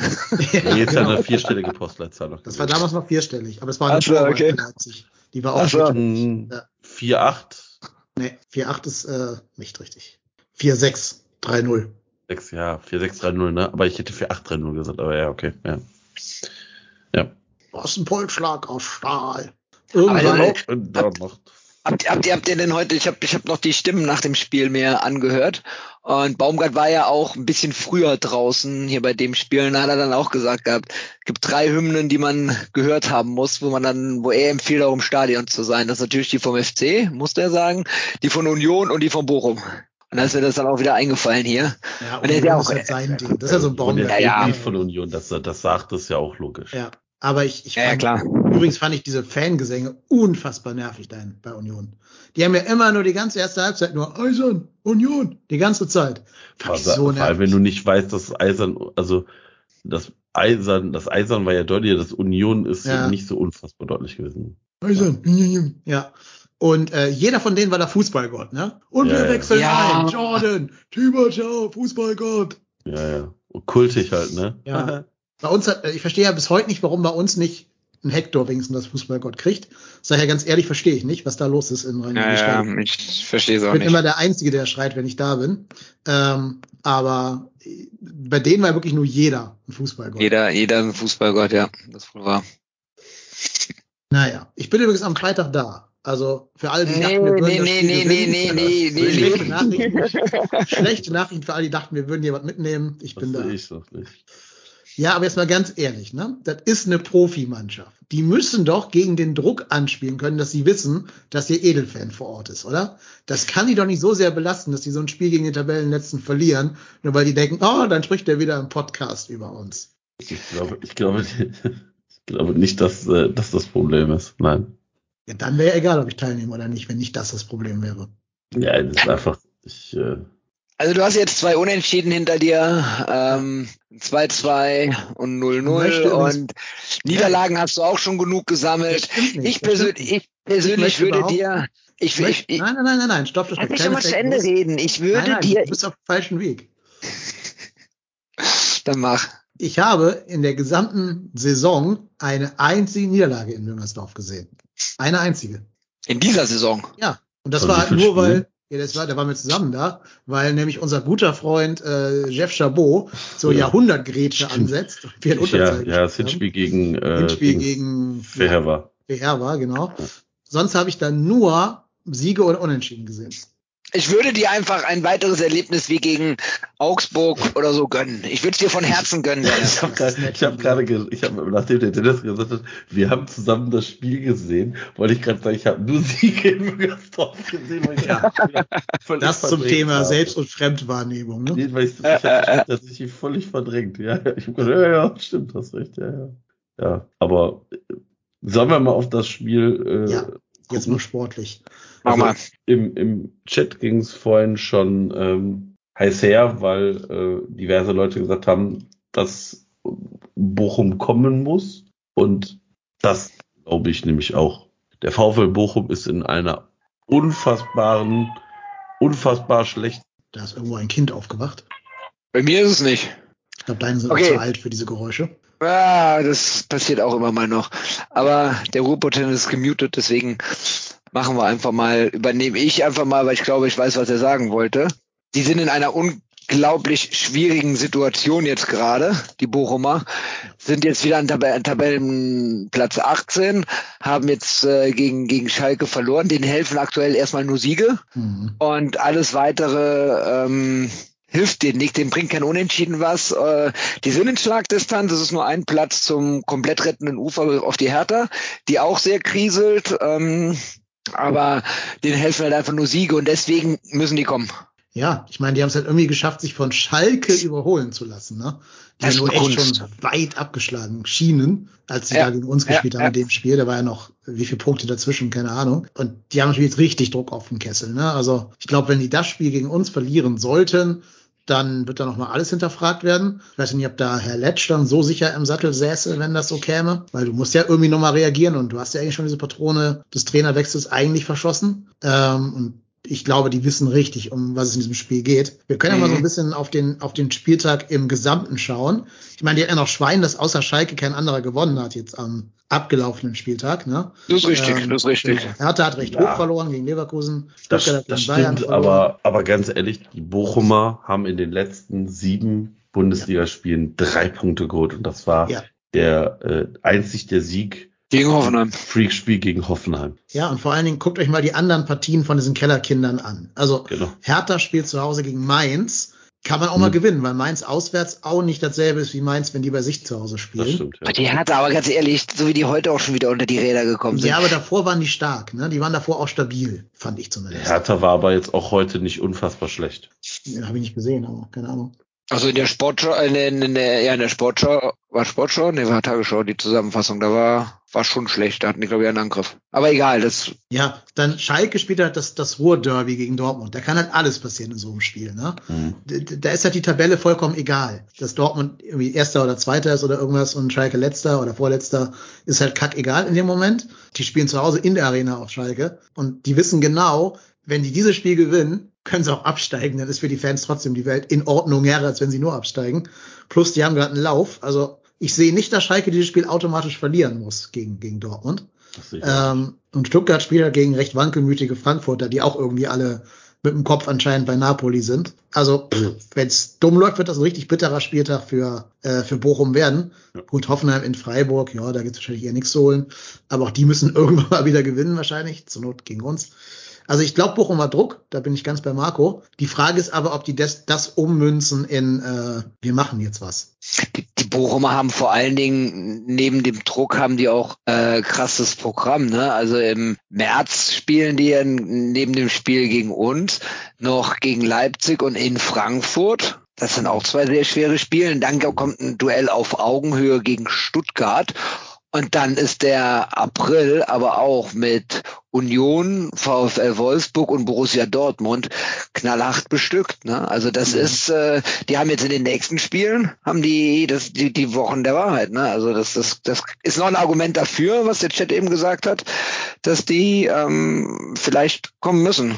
Ja, ich weiß noch nicht, ob die überhaupt in ihrer, ich sag mal, ihrer Fußball-DNA das drin haben zu kommen. Oder ob die nicht doch eher sagen, komm, kompakte Defensive, vorne rennen die schnellen Antwia Jay und, und Holtmann gegen die langsamen Kölner Außenverteidiger und dann versuchen wir da irgendwie durchzukommen. Ähm, ich weiß nicht, ob die wirklich die Ambition haben, das Spiel dann zu machen. Ich weiß nicht, ob sie es können. Drücken wir es mal so rum aus. Also, Also, ich finde zum Beispiel, ähm, Stöger ist gar kein schlechter Spielmacher, finde ich, tatsächlich. Ich schätze den ziemlich hoch ein. Ähm, aber die haben Ist ja es der aus Bielefeld? Nee, der letzte kam aus Saison- Mainz, ne, oder? Hm, Ja, aber ich, ich habe auch, auch gerade überlegt, ob der letzte, ob der direkt aus Mainz gekommen Das ist. kann sein, weiß ich nicht, wo der zwischendurch mal war. Es war noch ein Stöger bei Bielefeld letztes Jahr, den ich gerne beim FC gesehen hätte, weil der echt gut nach vorne, schön attraktiven, schnellen Fußball nach vorne gespielt hat. Das ist der Spielmacher Stöger, das hätte ich ihn auch gerne bei uns gehabt, von dem wir gerade reden. Also Kevin Stöger hat, glaube ich, nee, der ist von Mainz, direkt von Mainz nach Bochum gegangen. Und dann ist das der Stöger, der bei, bei Wolfsburg ist wahrscheinlich. Der von Bielefeld nach Wolfsburg gegangen. Egal, vielleicht bin ich da auch. Vielleicht heißt er auch Pröger, ist auch egal. Präger, Roy Präger. Roy Präger, genau. Ja, nee, ich weiß nicht, ob die wirklich da Ambitionen haben, das Spiel zu machen gegen uns. Die können aber auch genauso gut sagen, das ist ein Heimspiel. Die Kölner müssen auch mal wieder ein Spiel gewinnen und ein Tor schießen. Lass die mal machen und wir kontern die einfach knallhart aus. ja. Ja, Mach du mal, Marco. ja, also die werden jetzt nicht alles nach vorne werfen. Also das sollte uns auch klar sein. Die werden jetzt nicht Hurra anfangen, Hurra Fußball zu spielen. Ähm, das sehe ich nämlich bei ihnen auch nicht. Aber ich glaube, dass der VfL jetzt diesen Druck kriegt, den sie nämlich die ganze Saison vorher nicht hatten, weil sie mit einem einigermaßen soliden Punktepolster darum gerannt sind. Und das hast du jetzt eben nicht mehr. Und jetzt musst du gewinnen. Also das ist die erwart, also das, das ist die erwartet schwere Saison für den VfL. Die haben einige Spiele abgegeben, haben sich zwar einigermaßen gut verstärkt, aber genau das merkst du eben jetzt, dass letzte Saison die Bochumer auch einige Spiele hatten, die sie weit über Niveau gespielt haben. Und wenn du die halt jetzt mal nicht abrufst und dann so Spiele drin hast wie jetzt auch gegen Schalke und auch wenn der Reik, nee, der Daniel ist es, der immer sagt, ja, die Schalker sind schon abgestiegen. Ja. Ähm, also ich sag mal so, wir haben den Daniel nicht wegen seines Fußballsachverstandes eingestellt. ich sehe schon also, im Moment gerade sehr lebendig. Lebendiger als Bochum. Ja, genau, weil, weil genau das jetzt nämlich passiert. Also ich glaube nämlich, diese Spiele gegen uns, das war so dieses erste unfassbare Aufbäumen und dann merkst du ja auch als Team so, oh, funktioniert auf einmal. Und dann ziehst du halt weiter durch und ärgerst dir noch einen Punkt und noch ein Pünktchen und noch ein Pünktchen. Und genau das merkt man jetzt gerade bei, bei Schalke und eben das sehe ich gerade nicht beim VfL. Da wird's alles sehr krampfig. Der Riemann schmeißt sich da gegen, gegen Schalke den Ball selber ins Tor. Ja, und davor im Pokal ja auch schon, ne? Genau, im Pokal auch schon. Und ich glaube, dass es jetzt im Kopf anfängt zu rattern. Und das ist halt unfassbar gefährlich. Hm. Ich glaube, der Riemann ist sowieso ein Faktor, der uns da gut in die Karten spielen könnte. Ähm, der ist mit seiner Emotionalität, ist er manchmal überdrüber. Jetzt hat er den ein oder anderen gravierenden Patzer gemacht. Ähm, das äh, kann dann ihm auch ein bisschen hängen bleiben. Äh, er hat ja auch eine ähnliche Situation gemacht wie er der Bremer Torwart. Ähm, gegen, Bo gegen, gegen Dortmund hat der Riemann das ja auch gemacht, dass er einfach einen Ball klären wollte und den Dortmund an die Hacken gespielt hat. Ich glaube, Emre Can oder wer war das, der da mhm. aus, ja. aus 50 Meter ins Tor geschossen hat. Also ähm, das sind halt auch so auch so Sachen. Der der ist momentan auch Riemann ist momentan auch ähm, verletzbar, ne? Oder was heißt angeschlagen ist das richtige Wort. Und das kann, kann uns natürlich auch in die Karten reinspielen. Ja, das sind aber genau die, die dann gegen Köln das Spiel ihres Lebens machen. Und der ist ja auch kein, kein schlechter. Ja, er ist ja auch kein schlechter. Er hat in den vergangenen Spielen auch immer gegen Köln gut gespielt. meine, die Spiele hat er ja schon gehabt. Ich erinnere, wo wir da 2-0 geführt haben, kurz vor Ende von Zollers 2-1 kassiert haben, wo es nochmal spannend wurde, aber wir das Ding eigentlich dominiert haben. Das war, warst du da nicht sogar im Stadion, Marco? Letzte Saison? Ja, ja, letzte Saison. Ähm, ja, aber äh, auch, äh, dass du da den Gegner halt nochmal kommen lässt, ist halt, war halt auch grotesk. Also das war wirklich grotesk. Aber das ist halt, das ist halt auch FC. Nee, aber ich sag mal so, Riemann jetzt in seiner Kernkompetenz als Torwart, mache ich mir da wenig Sorgen, aber ich finde ihn halt im Aufbau unheimlich stark. Also, hm. das klingt jetzt nach richtig großen Worten, aber ich finde, der ist im Feld einer der besten Torhüter in der Bundesliga. Hm. Also, neigt ja, aber also auch dazu zu übertreiben und dann passiert ja. genau eben das, was. Aber wie der dann nach seinem Fehler im Pokal da quasi äh, Zehner gespielt hat, fand ich schon, also hat mich zumindest beeindruckt. Ja. Habe ich so außerhalb von Manuel Neuer sehr selten gesehen. Stimmt. Aber, aber er, er, er neigt dann aber auch dazu, dass er wirklich, äh, ich habe da so ein bisschen Oli Kahn vor Augen, als der in dem, gegen, gegen Real Madrid damals im Champions League Halbfinale so einen großen Fehler gemacht hat und dann großkotzig vor die Kamera mhm. getreten ist und gesagt, dass im Rückspiel gewinne ich das Spiel alleine für den FC Bayern. Mhm. Und genau so einer ist der Riemann dann auch, der dann, der sich dann über das Kollektiv stellt und sagt so, und jetzt will ich aber allen zeigen, dass ich hier der geile Macker bin und äh, dass er dann, dass er dann noch mehr will, was dann natürlich überpaced und dann äh, da zu Fehler führt. Torhüter sind alle ein bisschen verrückt. Da haben wir noch ich gut, dass wir dann sehr, ja, die Größten mussten immer ins Tor, wenn sie nicht im Feld spielen konnten, ne? Dicken oder schlecht? ja, ich wollte es nicht sagen, aber ja. Also zwei von drei Sachen wurden getroffen. ja. Naja. Ähm, nee, also da sind wir noch froh, dass wir da so einen sehr seriösen Vertreter seiner Gattung haben, mit Marvin Schwebe. Ähm, nö, aber jetzt, ja, für das Spiel, ich ziehe halt Lehren aus der Saison und glaube, dass es ein ganz, ganz schlechtes Spiel werden wird, leider. Sowohl von uns als auch von Bochum. Die einen können nicht, die anderen wollen nicht irgendwie. Also ich, ich tippe da auf ein sehr räudiges äh, Spiel. Ja, ähm, das ist ja das, was der Chat eben auch schon befürchtet hat. Ich persönlich äh, glaube es nicht. Ich glaube, dass man aus dem Punkt von Union Berlin jetzt auch äh, da ähm, nochmal noch mal drauf aufbaut Und die haben jetzt, äh, auch, haben ja auch in den Interviews nach dem Spiel gesagt, war ja auch zu lesen, und äh, dass die gesagt haben, so, wir werden auf jeden Fall ein bisschen was an der Abschlussstärke arbeiten, dass da vorne auch irgendwann nochmal einer reingeht. Wir werden auch, geben auch die Kommandos, dass wir früher schießen sollen und mehr schießen sollen. Und ich glaube, das werden sie gegen Bochum auch mit umsetzen. Und das wird dann, da, da wird dann auch einer von reingehen. Und ich glaube, wenn du, wenn du, wenn du jetzt ein bisschen Spielglück auf deiner Seite hast, so, und das können wir jetzt eigentlich, wir hatten es die Saison schon das ein oder andere Mal, ja, aber ähm, wir hatten es jetzt in den letzten Wochen aber auch nicht.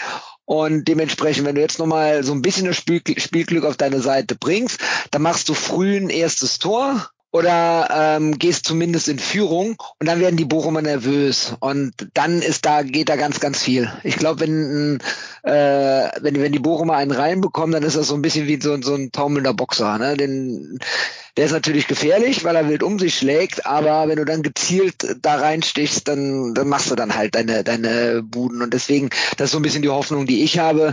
Als äh, Berufsoptimist gehe ich davon aus, dass wir mit dem Spielglück das Ding dann auch schön nach Hause fahren.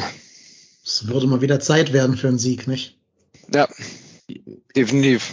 Wie stehen wir eigentlich in der reinen Rückrundentabelle? Also ohne Bremen und ohne Bayern dann? Eine äh, Rückrundentabelle wahrscheinlich jetzt nicht so unfassbar gut. Ja, aber auch nicht, aber auch nicht so schlecht. Also das, äh, in, der Rück, in der Rückrunde sind wir sind wir auf 13. 13. Okay, okay. 13, ah. ein Sieg, ein ja, Sieg ja. in Frankfurt, drei Unentschieden, zwei Niederlagen.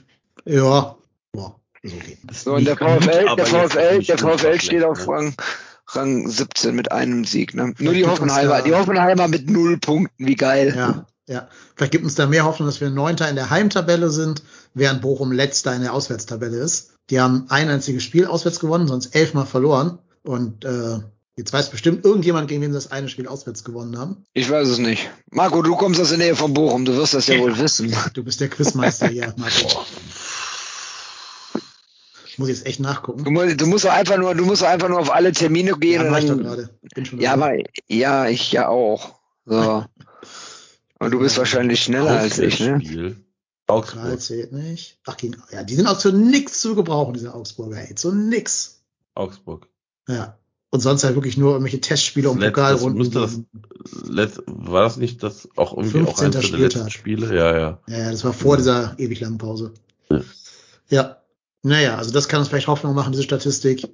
Und ansonsten halt wirklich, the trend is your friend. Und da sehe ich uns dann schon bevorteilt gegenüber dem jetzt gerade auf den letzten Platz abgerutschten Tabellennetzen. Äh, so. Also ich habe nachdem unser Spiel gegen Uni, also nachdem unser Spiel ja so ausplätscherte, äh, habe ich dann schnell in die Konferenz geschaltet und äh, habe dann, also weil da lief es noch, da lief noch ein bisschen länger, da habe ich gesehen, dass die Mainzer 1-0 gegen Hoffenheim gewinnen, die Schalker 2-0 in Bochum gewinnen und Gladbach unentschieden gegen Freiburg, pff, interessierte mich nicht. Und dass Augsburg gegen Bremen gewonnen hat. Und dann habe ich mir gedacht, so, weil ich finde, wir sind so im Nirgendwo der Tabelle gerade.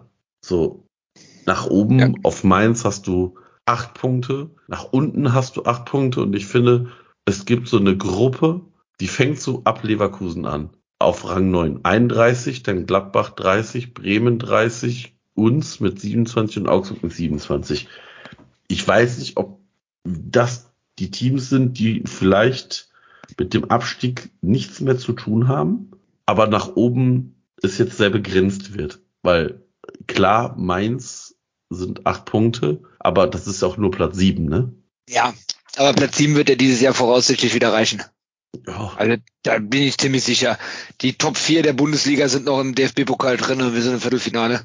Also insofern. Ja, gut, aber mit Frankfurt und Union kegelt sich ja schon mal einer selber raus. Mit, ja, mit Bayern und Freiburg Bayern auch. Freiburg auch. Leipzig, Dortmund auch. Leipzig auch. Dann aber du hast auch drei, du hast auch drei Mannschaften im Halbfinale von den ja. vier, ne? Also ja. insofern. Ja. Und der andere, der andere ist Nürnberg oder Stuttgart. Ja, du hast schon recht, ja. Ja. Aber ich, ich. Stellt doch mal die Mannschaft gegen Bochum auf. Also ich glaube, Tor und Abwehr sind selbst erklärt. Da müssen wir, glaube ich, nicht drüber reden, wenn alle gesund sind. Ja. Mittelfeld, Doppel-6 mit Skiri Doppel und Martel. Ich würde ich würde genauso anfangen wie gegen Union Berlin, nur mit dem Unterschied Selke. Anfangen. Ich würde Selke vorne reinstellen, wenn er gesund ist. Ähm, Selke vorne reinstellen anstelle von Tigges. Ja, wenn er denn ja. fit ist. Ja, das wäre auch noch ein Wechsel, den ich mir vorstellen könnte. Ansonsten würde ich da auch nicht so sonderlich viel verändern. Wobei, Ich bin halt kein Freund von Lubicic auf der nominellen 10. Aber. Du hast ja keine Alternativen. In der also, Qualität hast du keine Alternativen. Nee. Also, ich sehe da aber auch keinen Hadamian oder auch keinen Hussein Basic oder keinen Olesen. Also deswegen. Also ich, ich finde, ich finde die, äh, die Abwehr hatten wir eben schon besprochen. Ähm, an der Abwehr, da Abwehr und Tor, da was zu rütteln, das wäre, das wäre grob fahrlässig, macht gar keinen Sinn. Ich finde, Skiri und Martel haben sich gut eingespielt, vor allen Dingen mit dem Wissen, was nächste Saison passieren wird. Je mehr Einsatzzeiten Martel jetzt bekommt, je mehr Erfahrung, Spielerfahrung er sammeln kann, desto besser, desto mehr werden wir davon nächste Saison ernten können, desto besser wird uns das tun nächste Saison. Und dann hast du halt wirklich nur noch die vier Offensivkräfte. Kein Ziel ist gesetzt, meiner, meines Erachtens nach aktuell auch. So, und dann hast du noch äh, den, die Zehnerposition und den äh, Stürmern. Dann musst du halt gucken, spielst du mit zwei Stürmern, spielst du mit Adamian und Tigges beziehungsweise Selke, gibst du Lempelen mal eine Chance. Ich finde sowieso, können wir ja gleich nochmal kurz äh, zurückkommen zum Unionsspiel. Ich fand es maximal krass, dass die erste Auswechslung erst in der 84. Minute war. Mhm, beim, beim, FC, beim FC und auch nur drei Auswechslungen. Also das habe ich gar nicht verstanden, aber okay. Ähm, aber ansonsten, ich würde, ich glaube, ich würde wirklich, wenn Selke fit ist, mit Selke starten anstelle von Tigges. Ähm, und ansonsten vielleicht wirklich mit Adamian oder Flero Lemperle eine Chance von Anfang an geben. Gerade weil Lemperle ja ganz gute Erfahrungen mit Bochum gemacht hat vor ja, einem Jahr. Ja, ja, das stimmt. Ja, aber auch nur als Joker, ne? Als Joker, klar. Aber trotzdem sein einziges oder erstes Bundesligator? Einziges? Nee, nee, nee, nee, nee, der hat, der hat mehr gemacht schon. Der hat, glaube ich, auch in der letzten Saison. Ich glaube, ich glaub, der hat. Ich glaube, der hat zwei oder drei Bundesliga-Tore schon gemacht, der Lemperle. Also erstes auf jeden Fall, genau, ja. Ja, ähm, ja. nee, ich glaube nicht. Zwei Tore, in, zwei Tore hat er bisher gemacht. Ich glaube nicht, dass Baumgart in Lemperle einen Startelf-Kandidaten sieht. Ähm, muss man dann ehrlicherweise schon sagen. Ich persönlich würde mich freuen, wenn man so mal einen aus dem Ärmel schüttelt. Äh, sei es Lemperle oder keine Ahnung. Ich glaube, für Limnius käme es zu früh. Also insofern. So viele bleiben da ja nicht. Ich glaube, äh, Danny, Hussein, Basic ist immer ein Kandidat für die Startelf bei Baumgart. Äh, und wenn man, gerade wenn man mal, wenn man, wenn man Jubicic wieder auf den Flügel haben will. Aber ich bin bei euch. Ich finde, wir haben die besten Spiele gemacht, wenn die Doppel-6 aus Martel und Skiri bestand. Na, wir haben ja gesehen, dieses Experiment mit Skiri auf der 10 hat überhaupt nicht funktioniert. Gegen Stuttgart war das, glaube ich. Ähm, dann hat man mal eine einfache Sechs nur mit Skiri und dafür Ju ähm, äh, Martel auf der Bank. Das hat überhaupt nicht funktioniert. Also, das waren schon die besten Spiele mit den beiden, da würde ich auch dran festhalten. Und ich persönlich gebe jetzt zu, ich sehe Lubicic lieber auf der 10 als auf dem Flügel, weil ich finde, da kann man seinen Zug zum Tor besser ausspielen. Wenn wir halt schon keinen kreativen Spieler haben, dann zumindest einen, der Torgefahr ausstrahlt. Und da ist für mich, glaube ich, gerade Jovicic der, der beste Kompromiss aus Geschwindigkeit, Athletik und Torgefahr. Ähm, ja, wenn der nicht, oder wenn der da nicht spielen soll, dann würde ich in der Tat nochmal den Hussi daran lassen. Ja.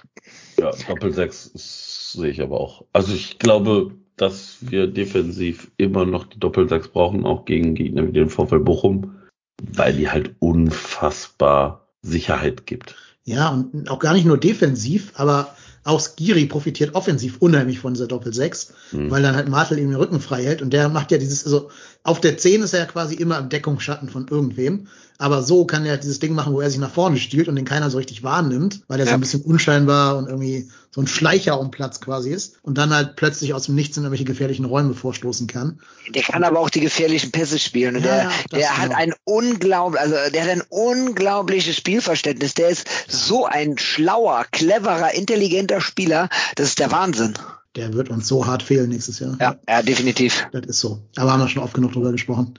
Ähm, ja, also ich würde es genauso machen wie ihr. Glaube ich, tendiere auch gerade zu Selke, wenn er fit ist. Alleine, weil mich Tigges hat wirklich, wirklich nicht überzeugt. Ich, ich finde von Jasemat im Chat die Variante sehr interessant. Wir haben mir überhaupt gar keinen Gedanken drüber gemacht.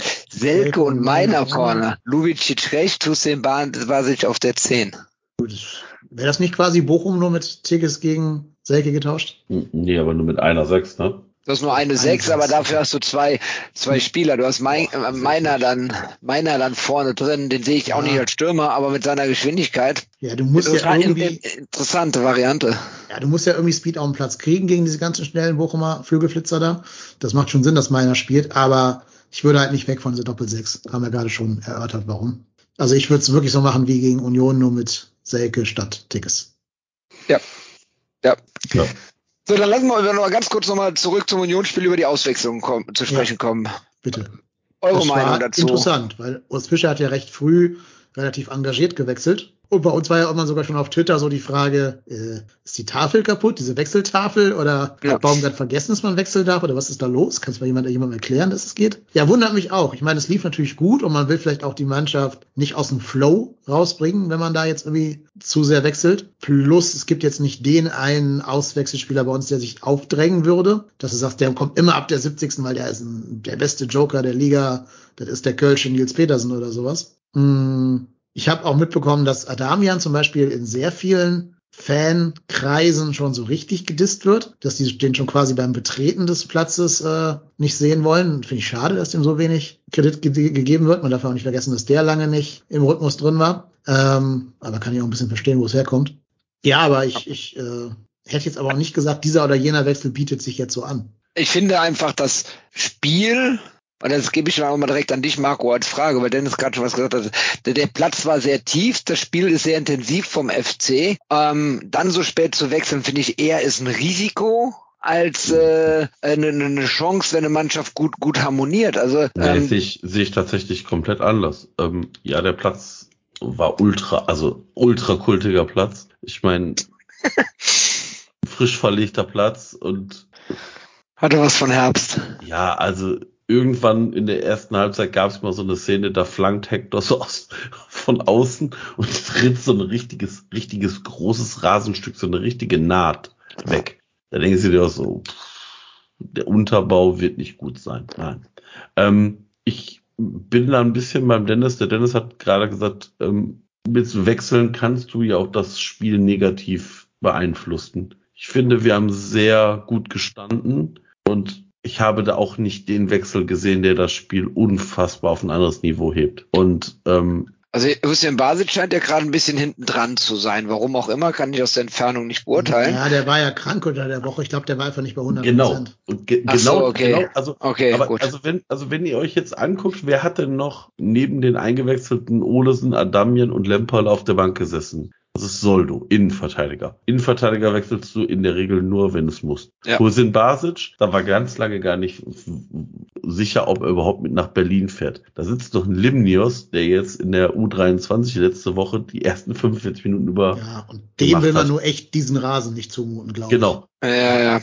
Selke, der zwar im Kader war, aber wo man ja dann gehört hat, dass er auch nicht fit ist. Und Kingsley Schindler. Der auch nicht fit war, weil der sollte gar nicht mit eigentlich. So, und dann und dann weiß ich nicht, und dann muss man auch dazu sagen, du hast die drei Offensiven, also neben oder hinter Steffen Tigges, die drei Offensiven getauscht. Du hast Keins, Lubicic und meiner rausgenommen. Natürlich kannst du jetzt drüber, äh, können wir uns drüber äh, unterhalten, ob die 84., 86. und 92. die richtigen Minuten sind. Nur das im Nachgang kannst du das, glaube ich, nicht, gar nicht sagen. Ich weiß es nicht. Also für mich stellt sich auch die Frage mehr rein informativ, weil ich, wie ich ja eben gesagt habe, ich habe das Spiel in so mit, mit, mit einem Knopf im Ohr von einem neutralen Radioreporter gehört und nur die Zusammenfassung gesehen. Also ähm, dementsprechend, mich hat's halt einfach nur gewundert, weil die 60. Minute eigentlich für Baumgart obligatorisch ist. Und hier war es jetzt die 84., 86. und 92. Äh, dementsprechend war ich nur überrascht. Und es waren ja auch keine fünf Wechsel, sondern nur drei Wechsel. Aber klar, mit den, mit dem, was du gerade gesagt hast, Marco, macht das ja auch sogar alles Sinn. Ja, also äh, vor allem, wenn du anguckst, dann sind Husin Basic, Limnios und Selke, also klar kannst du Schindler jetzt auch vielleicht für Benno Schmitz bringen, aber auch da stellte sich nicht die Frage. Und äh, ansonsten sind das ja alles Offensive und da macht es gar keinen Sinn zu wechseln. Also klar kann man natürlich sich darüber streiten, ob man vielleicht hätte eher zehn Minuten wechseln können, aber ich finde, wir haben so defensiv, also auch defensiv stabil gestanden und hatten ja offensiv nach vorne ja auch die Chancen. Also das ist jetzt nicht so, dass ich sagen, boah, da war einer von denen vorne ein unfassbarer Totalausfall. Also Nö.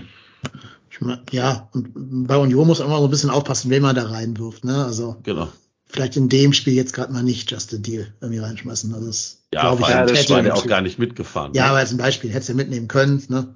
bevor du den kranken Schindler mitnimmst Ja, so. aber auch da ist es, ähm, ich glaube, das ist halt auch dieser Jugendwahn. Die U19 hatte ein unfassbar wichtiges Spiel äh, gegen Leverkusen. Und das haben sie ja 2 zu 1 gewonnen und sind damit ein, ein Stückchen weiter Richtung Endrunde gerutscht. Die haben, ich glaube, am letzten Spieltag äh, haben sie es in der eigenen Kraft, sich für die Endrunde, äh, also für die Endrundenmeisterschaft äh, zu qualifizieren. Und ich glaube, das ist für die Jungs wichtiger, als in der 85. Minute eingewechselt zu werden. Wahrscheinlich ist das so, ja. Ja, Vor allem, äh, was ich, halt- äh, was ich halt sage ma- oder meine ist, äh, gerade Union frisst ja auch so einen, so einen 16-, 17-Jährigen auf. Ne? Also Ja. das ist jetzt nicht das Spiel, wo du ihn reinschmeißt. Da würde ich, Äh, ihn- das? Mach du weiter. da würde ich ihn eher, wer weißt du, wenn du mal gegen, also dieses Bremen-Spiel war schon ein guter, gutes Beispiel, wo man 3-0 geführt hat, äh, oder, oder recht früh 5-0 oder so geführt hat, den dann mal ein bisschen früher reinzubringen. Aber ich glaube, gegen Union tust du aus dem jungen Mann jetzt noch gerade keinen Gefallen. Das ist ja, glaube ich, auch das, was man äh, sieht, was wir letzte Woche auch besprochen haben, dass Union ja sich gemachte Spieler holt, die zwar weiterentwickelt und dann für mehr Geld verkauft, aber die machen nicht die Ausbildungsschiene, so wie wir sie machen. Und damit hast du natürlich dann, gerade auch mit denen in ihrem System, mit denen in ihrem Kampfspiel, hast du dann natürlich auch eine Situation, wo du beim Stand von 0-0, wo es wirklich auf Messerschneide steht, das Spiel, ähm, wo du dann einen jungen Spieler, klar, Erfahrung sammeln ist immer gut, Erfahrung sammeln lassen ist immer gut, aber das ist natürlich mit einem hohen Risiko verbunden. Ähm, Mhm. Deswegen, ja, bin ich bei euch. Ja, ja, genau. Lass den mal da einen entscheidenden Ballverlust machen oder so, dann ist das auch eher schlecht für die Entwicklung wahrscheinlich. Ja, gut. Aber wo wir gerade eh schon über die U19 reden, können wir eigentlich auch mal auf die anderen Mannschaften des FC blicken. Die haben ja auch gespielt am Wochenende. Äh, ich habe das Frauenspiel mir angeschaut. FC gegen Leverkusen war da ja auch angesagt. Kann ich gleich ganz viel zu erzählen. Aber vielleicht wollt ihr vorher ganz kurz die U21 vorstellen. Ich habe ich hab, ich hab nur das Ergebnis gesehen, äh, 2 zu 2 äh, gegen Wuppertal. Irgendwie in der letzten Minute Elfmeter für Wuppertal, äh, den sie dann reinmachen. Ist natürlich maximal unglücklich, in der 92. Minute den, den Elfmeter zu bekommen. Ähm, aber Wuppertal auch ein, also eins der Top 3 Teams. Schwirten und Mittelstädt haben äh, die Tore für den FC geschossen. Ja, mehr kann ich zu dem Spiel aber auch nicht sagen, weil es am Samstag um 14 Uhr stattgefunden hat. Auch so ein Unding, dass solche Jugend- oder Frauenspiele dann parallel zu den Profis. Naja, ich meine, es ist ja jetzt nicht so, dass, dass die, dass da eine, also du spielst ja in der, in der Liga wie der Regionalliga West und das spielen ja auch nur begrenzt zweite, also zweite Mannschaften. Du hast die Mannschaft zwei, also du hast Gladbach zwei, du hast Schalke zwei, Düsseldorf zwei und Köln zwei. Ansonsten spielen ja keine Zweitvertretung. Und demnach, wann willst du die sonst anpfeifen? Ja, die haben noch, also haben die eine zentrale Anstoßzeit? Nein. Doch, 14 Doch, Uhr. ich glaube, die haben, die haben in Samstag der 14 Regel Uhr. samstags 14 Uhr. Aber haben die nicht noch einen Sonntagsspieltag? Ja, doch, aber halt auch wie, also die haben in der Regel einen Freitagsspieltag und zwei Sonntagsspieltage. Ja, dann nimm doch einfach einen davon. Also Muss, ja aber auch so ein bisschen verteilt, muss, muss ja aber auch immer ein bisschen so verteilt sein, ne? Also Ja, Ja, auch klar. da wird wird es für Also alle ich- Mannschaften irgendwie Ich mal glaube so nicht, sein. dass da Rücksicht drauf genommen wird, wo spielt denn, ähm, also, und ich glaube, was man nämlich auch nicht vergessen darf, das äh, ist ja ein, eine, das ist ja nicht mehr unter der DFL. Ne? Das ist ja keine DFL-Liga, sondern die Regionalliga ist ja eine Region, also unter dem Regionalverband und ich glaube nicht, dass die jetzt gucken, ja, wann spielt denn der FC zu Hause oder auswärts und wann können wir denn die Zweitvertretungen, Ja, ja. die Das spielen, also Ist mir schon klar, dass sie das nicht tun, aber trotzdem finde ich es doof. Ja, bin ich mir nicht so sicher, dass sie das schon. Ich glaube, da werden, da, da gibt es schon diverse äh, Formen von von von Spielsituationen, die da auch mit berücksichtigt und bewertet werden. Ja, Ich weiß muss, es nicht. Also es ist, glaube ich, eh schwer genug, Termine zu finden. Weil Ja. du musst ja, Ja. jede, jede scheiß Karnevalssession, die irgendwo in der Stadt ist, damit berücksichtigen, dass da nicht zu Ja, viel ein- Publikumsverkehr entsteht und so oder Staus und so ein Kram. Oder Sicherheitsbedenken, wenn da irgendeine Fridays for Future Demo ist oder sowas. Das, das muss man alles mit einrechnen, klar. Du musst auch die Stadien mit einberechnen. ne? Ja, also du musst halt gucken, gucken, die Frauen spielen im Franz-Kremer-Stadion, die Zweitvertretung von den Herren spielt im Franz-Kremer-Stadion. Das musst du auch mit berücksichtigen. Ne? Also da, da wird es, da, da wird es schon diverse Abhängigkeiten geben. Ja, klar. Dann ist dann, Wobei, ist, das fände ich übrigens mal ganz charmant, so, ähm, wenn du dann einfach so einen Doppelspieltag hintereinander in der, im Franz-Krämer-Stadion machst, so wie es früher auch der, oft, oftmals auch der Fall war, dass du, was weiß ich, die Zweitvertretung der Herren und danach Frauenfußball-Bundesliga, dass da auch mal mehr Zuschauer sind. Mhm. Finde ich eine coole Nummer. Ja, In Wuppertal musst du immer gucken, dass nicht gerade ein Löwe aus dem Zoo ausgebrochen ist, wenn du da im Stadion anpfeifen lässt. Und ein Elefant in der Schwebebahn abstürzt. Ja, ja, genau. Soll gerüchteweise schon mal passiert sein. Könnte aber auf Jagd gehen. Gibt es heute ein Graffiti da, wo das Vieh rausgefallen ist, tatsächlich an der Stelle? Tuffi. Ja, Tuffi, genau. Also wer mal da ist in, in Wuppertal, kann man dieses Graffito suchen. Einfach mal mit der Schwebebahn fahren und irgendwo zwischen Barben und Oberbarben aus dem Fenster gucken, da findet ihr das. Ja, also U21 kann ich auch nicht mehr zu sagen. Zu den Frauen kann ich viel sagen. Weil da habe ich jetzt Lass, uns- tatsächlich. lass uns doch, wenn wir gerade bei der Jugend sind, einmal noch auf die U19 zu sprechen kommen, weil im Chat der RW 1948 da auch was noch äh, zugeschrieben hat. Ich lese das jetzt einfach mal vor. Die U19 spielt am letzten Spieltag gegen Hilden. Die haben kaum Punkte und sind seit Wochen schon abgestiegen. Sie sind also zu 95 Prozent in der Endrunde, also äh, die U19. Ähm, okay, dann hat er noch die Ergänzung gemacht, da kann man einen Deal ruhig mal gegen Bochum in den Profikader einberufen. ja, ich bin das, voll äh, dafür. Also gerade gegen Bochum bin ich dafür, auf jeden Fall. Bochum ist ja nicht Union. Also, nehme ich sofort, wenn der Deal auftauchen würde. Auch vielleicht mal ohne, dass dann ein anderer verletzt oder krank ist. Einfach dann, du siehst, der hat mehr Potenzial als vielleicht ein Kingsley, Kingsley Schindler im letzten Vertragsjahr. Wobei der ist ein schlechtes Beispiel ist, weil das ist der einzige Außenverteidiger, den wir haben, wenn Benno oder Hector sich verletzen. Aber jetzt irgendeiner von den anderen ähm, nimm ihn mit. Ich bin dafür. Also Und- ich sehe es tatsächlich anders. Ich glaube, ja, die haben erst fünf Punkte in dieser Liga. Also in 14 Spielen erst fünf Punkte, sind abgestiegen. Und könnte ich mir aber auch vorstellen, dass es auch darum geht, einfach zu zeigen, so, wir nehmen das hier ernst und wir treten hier in Hilden mit der besten Truppe auf und machen das frühzeitig klar. Weil man führt in dieser Liga mit einem Punkt. Äh, Schalke spielt zeitgleich gegen äh, Gladbach und wenn der FC zum Beispiel dieses Spiel gegen Hilden nur unentschieden spielen sollte und Schalke gewinnt, bist du Dritter und dann hast du diese gan- also und ich glaube bei dieser bei diesen U-Mannschaften, das ist immer ja sehr jahrgangsabhängig. Ich glaube, das ist, ist ja das ist ja so eine once in a lifetime Ch- Möglichkeit für die für viele in diesem Kader. Ja. Und ich glaube, man sollte alles daran setzen, da zumindest Zweiter zu, Zweiter zu werden und dann sich auch weiter einzuspielen, weil das ist ja auch wieder eine, eine immer noch verkürzte Runden. Die spielen ja immer nur, äh, die haben ja nur 15 Spieltage bei 16 Teams. Ähm, ist im Nachwuchsbereich ja immer noch so wegen Corona. Und ich glaube, das ist unfassbar wichtig, dass die Jungs sich dann für die letzten Spiele da, da einspielen. Und ich glaube, da ist es fast wichtiger, dass ein Deal da weiter äh, in, in Hilden spielt als fünf Minuten beim FC bei den Profis. Sehe ich so. Ma- Zumal er sich da ja auf sich aufmerksam machen kann. Ne? Also Ja. gerade in den Jugendmannschaften, da kann er dann auch mal nochmal auf sich aufmerksam machen. Ist natürlich aus Sicht der Profis und auf, auf dem Fokus für den Justin Deal aus FC-Fansicht natürlich blöd, wenn er da eine Bühne bekommt. Ähm, aber für den Spieler ist natürlich auch eine gute Sache. Keine Ahnung, ich bin da, ich bin da ambivalent, wenn ich ehrlich bin. Ich kann das jetzt gerade so. Ich, ich, es gibt für beides Pro und Kontras. Ähm, ich denke auch, um ihm die Profiabteilung des 1. FC Köln schmackhaft zu machen, neige ich dazu zu sagen, so 55 bis 60 Prozent nehmen ihn in den Profikader rein. Aber ganz ehrlich, guck mal, die haben dann das Spiel, die haben jetzt das Spiel gegen Hilden, dann haben die, äh, wie der RW 1948 auch richtig schon anmerkt, aber es ist nicht der zweite, nicht der erste Fehler, sondern am zweiten. Das ist der zweite. Haben die Parallel das, zum äh, Derby, da, äh, genau. ehrlich, Entschuldigung, parallel zum Derby Köln gegen Gladbach findet das U19 Pokal Halbfinale statt. Das Genau. ist doch scheiße. Ja, ne, also das ist, ähm, und ich weiß gar nicht, wann die Endrunde äh, startet für die äh, Junioren. Das ist ja auch erst später. Ich weiß aber gar nicht, ob das schon terminiert ist, wahrscheinlich nicht.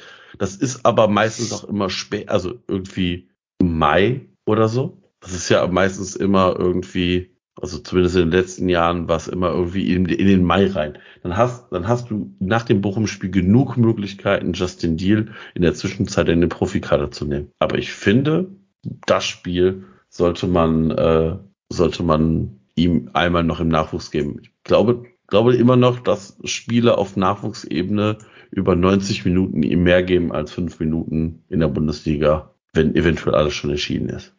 Klar, Wettkampfwerte, ja, verstehe ich auch, sehe ich auch, aber Auch die, ich glaube, das Zeichen dahinter ist eigentlich ein ganz größeres, dass du einem jungen, talentierten, ambitionierten Spieler zeigst, hör mal, du bist nicht so weit von der Mannschaft entfernt. Wir alle haben jetzt in den zwei Spielen gesehen, in denen er drinne war, dass er vor allem vom körperlichen her noch einiges an äh, äh, Aufholbedarf hat, um wirklich auch mit seiner mit seinem Körper, mit seiner mit seiner Masse gegen anhalten zu können. Und das zeigst du ihm in fünf bis zehn Minuten erste Mannschaft Profifußball durchaus. Also das kriegt er dann schon mit.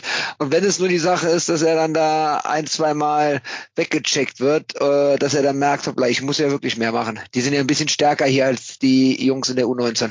Aber dann, äh, ich glaube schon, dass dem das bewusst ist. Na, ich glaube, zwischen Wissen und es am eigenen Leib erfahren ist nochmal ein Unterschied. Siehst ja, Ja, auch bei durch Tillmann, Schmerz, ne, also. der gebraucht hat, bis er, bis er diese Boss-Transformation hinter sich hatte. Äh, vielleicht sogar ein bisschen zu viel, dass jetzt diese ganzen Muskelverletzungen daher vielleicht kommen, keine Ahnung. Ist aber auch egal. Ähm, Baumgart wird ihn eh nicht berufen, insofern auch egal.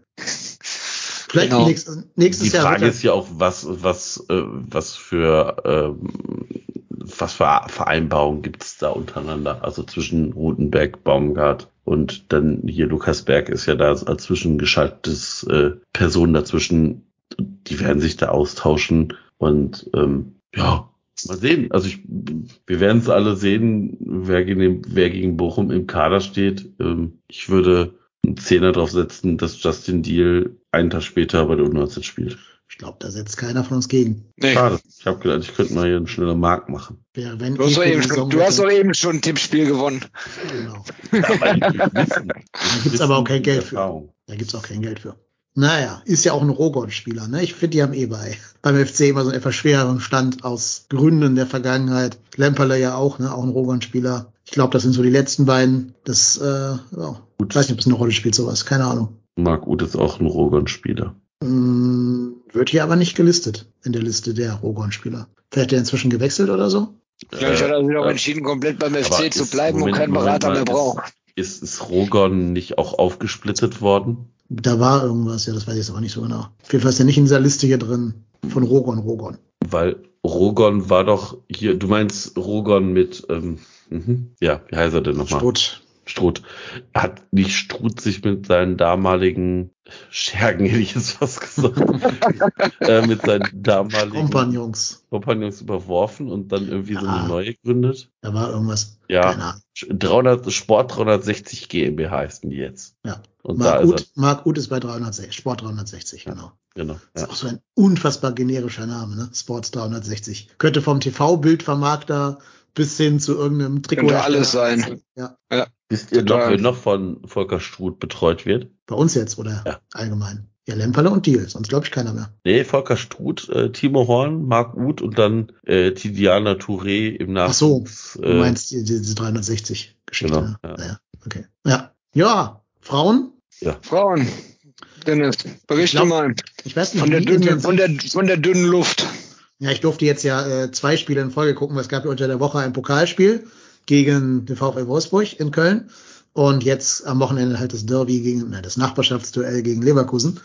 Äh, sehr gefreut habe ich mich, dass im Pokalspiel gegen Wolfsburg das schwarze Torwart-Traditionstrikot endlich mal zum Einsatz kam. Das Wow. einzige Pflichtspiel, wo jemals irgendein Mitglied vom FC dieses Trikot getragen ja. hat. Schwebe durfte ja nicht. Deswegen musste, äh, äh, ich glaube, es war Manu Klett, das das getragen haben ähm, in dem Spiel. Ja, aber es ist leider nur so eine Randnotiz, weil sportlich gibt's da sehr, sehr wenig positive Sachen zu berichten. Ähm, ihr verfolgt ja nicht ganz so intensiv, glaube ich. Wollt ihr mal tippen, wann die das letzte Ligator geschossen haben, die Frauen? boah, wahrscheinlich schon fünf, du- sechs Spiele her wahrscheinlich Wenn oder du, sowas. wenn, du- ne? wenn du so fragst, ist das richtig lange her. Also in diesem Jahr dann noch keins. Nee, in diesem Jahr noch keins. Äh, sie haben im Oktober 2022 das letzte geschossen. Da war natürlich Mhm. auch eine Pause dazwischen, ne, vom 11. Dezember bis zum 3. Februar, darf man nicht, ver nicht vergessen. Aber es ist trotzdem extremst wenig. Und das war auch nur das 1 zu 2 Anschlusstreffer gegen Duisburg, also auch kein Siegtor. Dann haben sie im Pokal mal zwei gegen Potsdam gemacht, die in der Liga halt Tabellenletzter sind mit weit, weit abgeschlagenen paar Punkten da irgendwie. Und seitdem wartet man vergeblich auf ein Tor. Äh, und das ist jetzt nicht wie bei den, bei den Herren so, dass du denkst, so, ja, die haben die Torchancen, irgendwann fällt schon mal wieder einer rein. Nee, die haben leider auch keine Torchancen. Ähm, mir fehlt so ein bisschen, dass ich auf dem Platz sehe, welcher Plan dahinter steckt, wie man zum Torerfolg kommen will. Ich weiß es nicht. Es gab mal ein Spiel, das habe ich gesehen, das war gegen, glaube ich, SGS. Da haben sie versucht, dieses Baumgart-Pressing zu initiieren. Ähm, das hat nicht gegriffen. Da hat man sich zu leicht ausspielen lassen. 4-0, 4-0 verloren, weil man, weil die, weil die SGS jeden Schnittstellenpass immer gespielt hat. Über, über Luft hat die Abwehr und dann waren sie durch. Richtig, genau. Und dann einfach genau einen hohen Pass nach hinten. Ja. Da fehlt dann die Geschwindigkeit bei unseren Abwehrspielerinnen, um hinterher zu rennen. Gerade jetzt, wo Ali Gudorf äh, verletzt gefehlt hat, die kam jetzt heute zurück gegen äh, Leverkusen, wurde eingewechselt. Die kann da vielleicht wieder so ein bisschen Stabilität reinbringen. Ist aber jetzt auch kein Muster äh, der Effektivität. Hat also in der ganzen Saison noch kein Tor und keine Torvorlage beigesteuert. Also jetzt auch nicht so die große Hoffnung. Das heißt, es bleibt weiter so, dass man einfach nur darauf hoffen muss, dass äh, Cherchi bald endlich wieder richtig fit ist. Die hat jetzt auch die ersten Einsatzminuten gegen Leverkusen bekommen, hat so ein bisschen angedeutet, was sie kann, aber äh, auch Aber auch die ist ein Jahr verletzt oder ein Dreivierteljahr, ne? Also, A, ein also Jahr äh, verletzt und B, habe ich gerade schon gesagt, es fehlt das Systemische, wie man überhaupt mal zu Torchancen kommen will. Also es gibt weder Ideen durchs Zentrum, noch gibt es irgendwie gefährliche Flanken aus dem, aus dem Halbraum oder vom Flügel her, die auch nicht so viel bringen, wenn halt deine Stoßstürmerin 1,64 Meter groß ist. Also da ist Flanken auch nicht die allerbeste Idee wahrscheinlich. Es, es hat auch viel damit zu tun, dass die, die beiden, sag ich mal, erfahreneren Veteraninnen da vorne drinnen also äh, Mandy Islaker und Sharon Beck, dass die so ein bisschen, also nicht nur ein bisschen, dass die sehr stark außer Form sind und äh, extrem mit sich und ihrer eigenen Form hadern, anstatt da der Mannschaft irgendwie ein bisschen Halt geben zu können.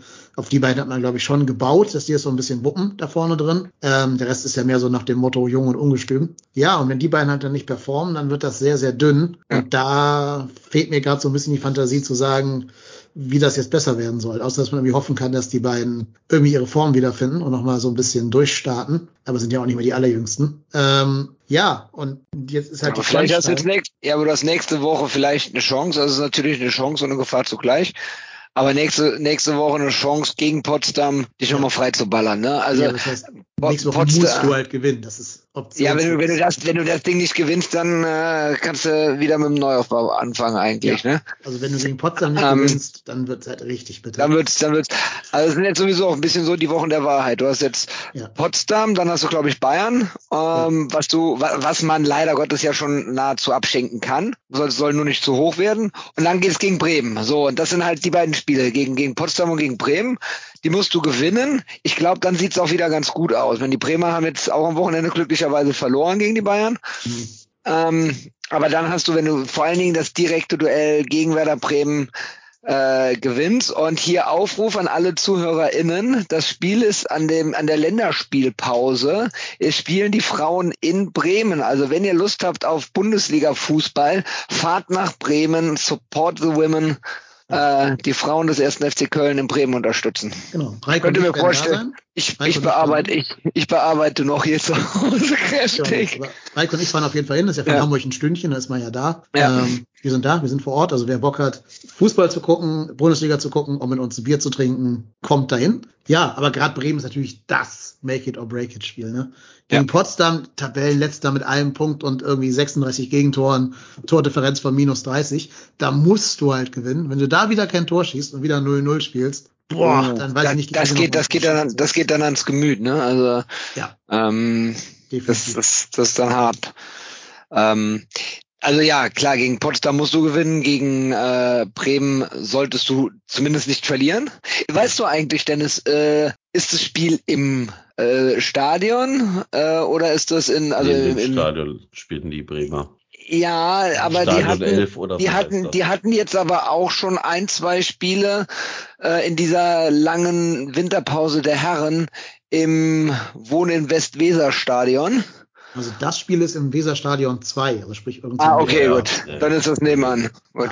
Genau, aber es gibt ja ein Spiel von den Frauen, was in Müngersdorf sein wird tatsächlich. Richtig. Äh, Richtig. Ich habe jetzt gerade nicht auf dem Schirm, welches ehrlich gesagt. Eintracht Frankfurt. Gegen Eintracht Frankfurt. Das Gegen, ist, ähm, gegen die Eintracht Frankfurt, gegen die Eintracht Frankfurt, gegen die Frauen von äh, Eintracht Frankfurt, genau. Das ist Sonntag, der 23. April. Können sich schon mal alle im Kalender dick notieren. Sehr faire Preise. Ich habe mir die Preisstruktur mal angeguckt. Ähm, die Preise sind extrem fair. Ich glaube, fünf oder acht Euro kostet eine Stehplatzkarte, Sitzplatzkarten auch zu echt humanen, fairen Preisen. Und äh, der FC hat als Ziel nichts Geringeres als den Zuschauerrekord in Deutschland. ausgerufen. Ich glaube, man kann auch mit Dauerkarte E for free da rein, oder? Also bei im Franz-Kremer-Stadion kannst du es. Ich weiß jetzt Ja. natürlich nicht, wie das jetzt hier im Müngersdorfer Stadion ist. Ähm, wenn du freie Platzwahl hast oder hättest, okay, dann wäre es möglich.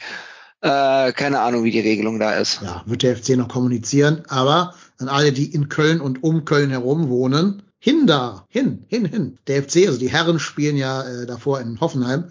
Da muss ja nur wirklich niemand hinfahren. Also Hoffenheim. Who the fuck is Hoffenheim? Äh, Nächste Saison Zweitligist. ja, wahrscheinlich. Äh, ja, ja. Also da, da will doch niemand hin. Da sahen wir noch nie gut aus. RW, RW48 schreibt, Dauerkarten sind seines Wissens oder ihres Wissens, ich weiß gar nicht, ob RW 1948 ein Mann oder eine Frau ist, ein Herr, äh, sind die Dauerkarten nicht gültig zu dem Spiel.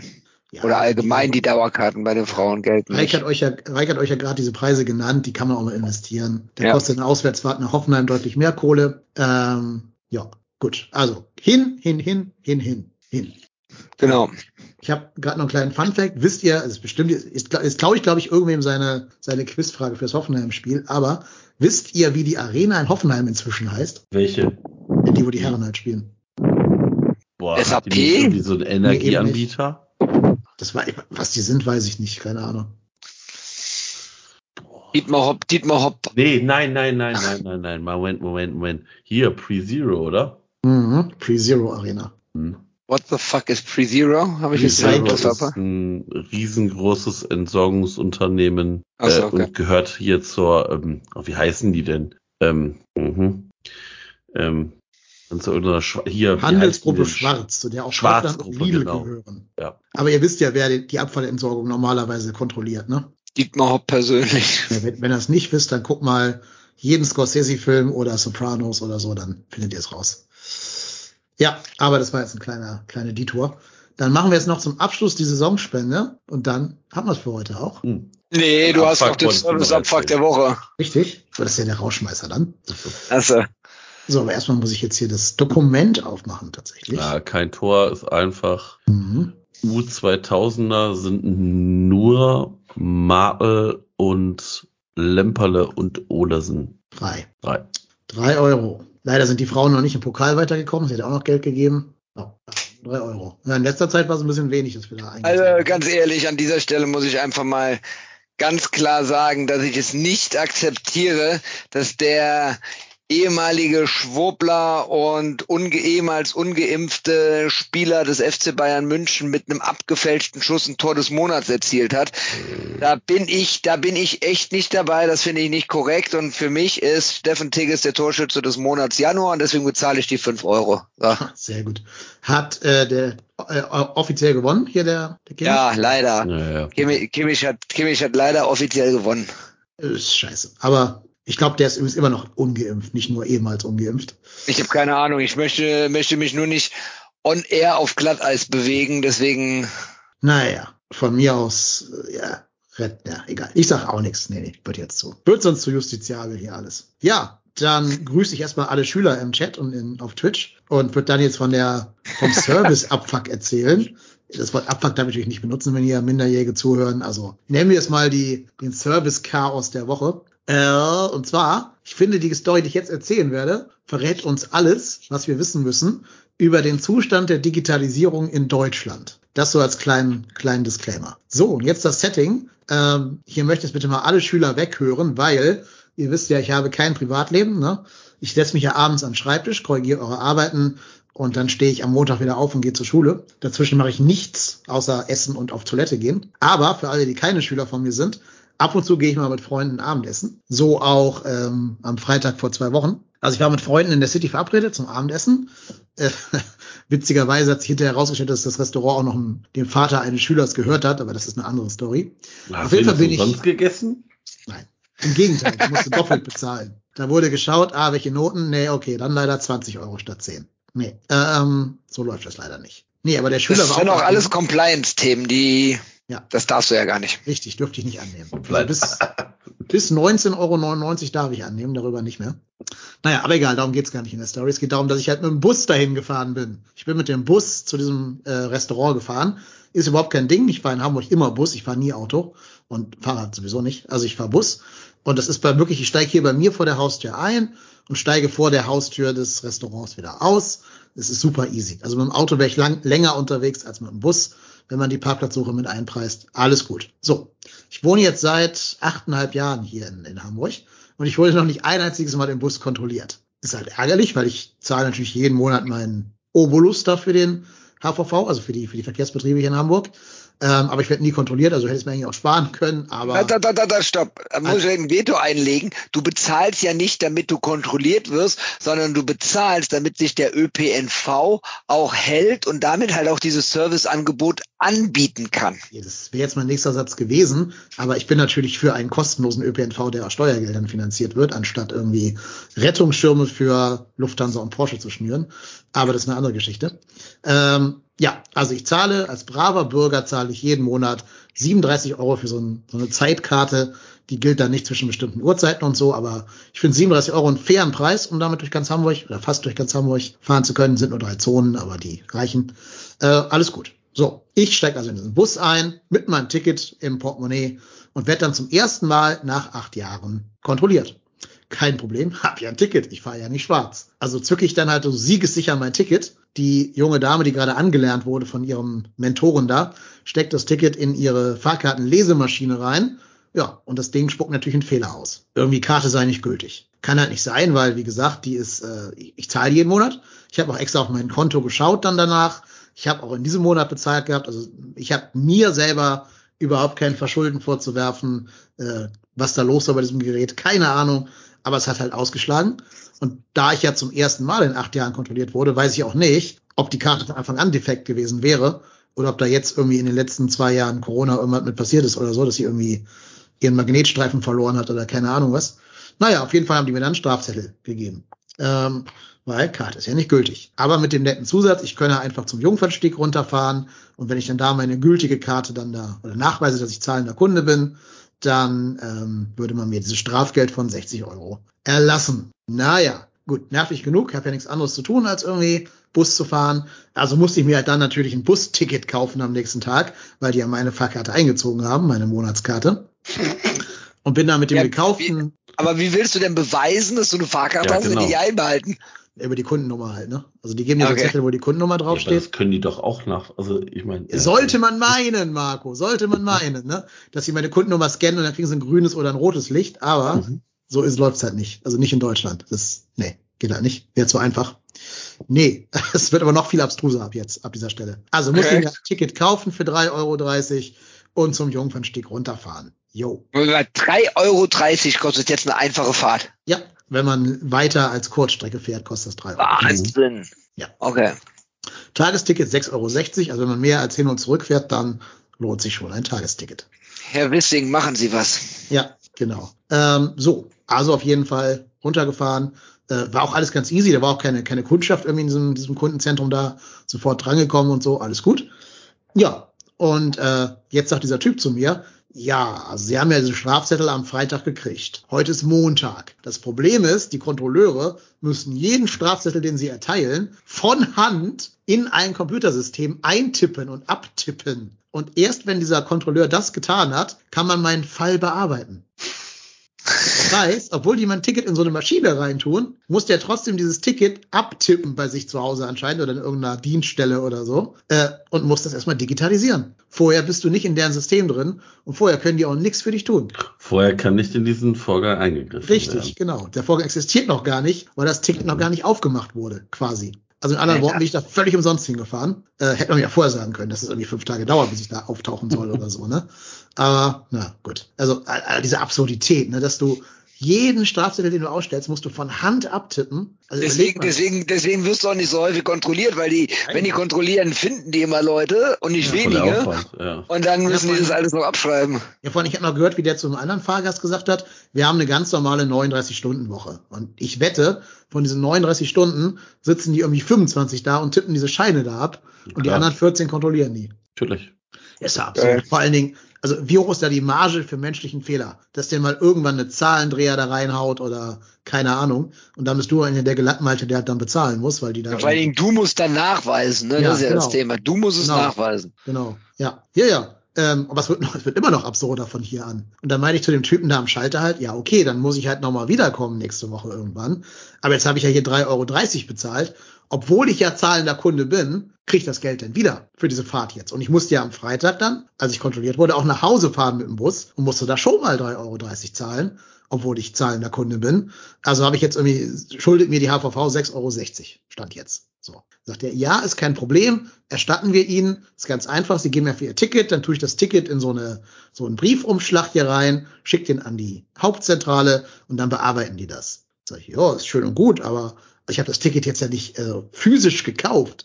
Ich habe das in der App gekauft. Weil, warum soll ich ein Papier beim Busfahrer mit Bargeld bezahlen, was ich passend dabei haben muss, wenn ich es in der App per PayPal bezahlen kann? Ne? Sagt er zu mir, ach so, in der App gekauft. Ja, dann können wir Ihnen das nicht erstatten. Können wir ja nicht ausgeben.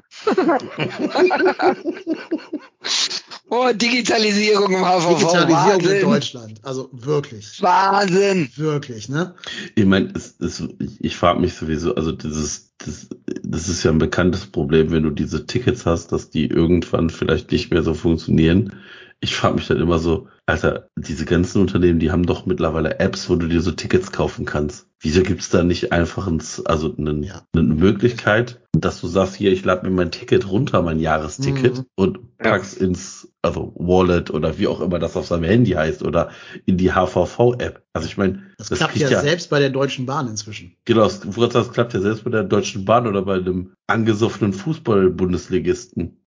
Ja. Ich, vielleicht wollen die es auch nicht. Vielleicht wollen die auch, dass da jeder Zehnte seine Karte nicht funktioniert, damit er da äh, entweder die 60 Euro zahlt, weil er keinen Bock Aber- hat, sie da runterzufahren. Aber er konnte, mal- aber der konnte doch jetzt an, an diesem Terminal, der, der, der hat, also du hast ja eine Kundennummer. Ja. Und warum konnte der die, also hatte der jetzt ein Ersatzticket ausgestellt? Der im HVV-Center, ja, ja, Ja. Die haben mir dann so, ein- so ein Papier gegeben, also auch geil, so ein DIN A4-Papier, was man irgendwie zehnmal falten muss. Das ist jetzt mein vorläufiges Ticket, bis der, bis der Fall sich geklärt hat, sozusagen. Also Aber, bis aber was, Fall aber was System gibt's denn da zu klären? Der Typ von der HVV kann reingehen und gucken, oh Mensch, yo, wir sehen Ja. hier mit Nummer XYZ 53 54 16, sind Sie hier, ist bezahlt, alles klar, auf Wiedersehen. Ja, so läuft's halt nicht. Also dieser, dieser Kontrolleur wird jetzt ja irgendwann das Ticket digitalisiert haben und dann wird erstmal so ein, so ein Zahlungsbefehl gegen mich ausgelöst werden. Und dann muss ich nochmal jetzt morgen am Wahnsinn. Montag aktiv dahin und sagen, mein Strafzettel da bitte einmal negieren, weil ich habe ja ein Ticket. Aber dafür muss der halt erst einmal im System aufgetaucht sein. Und überleg dir mal bitte, was das kostet. Ja, absolut.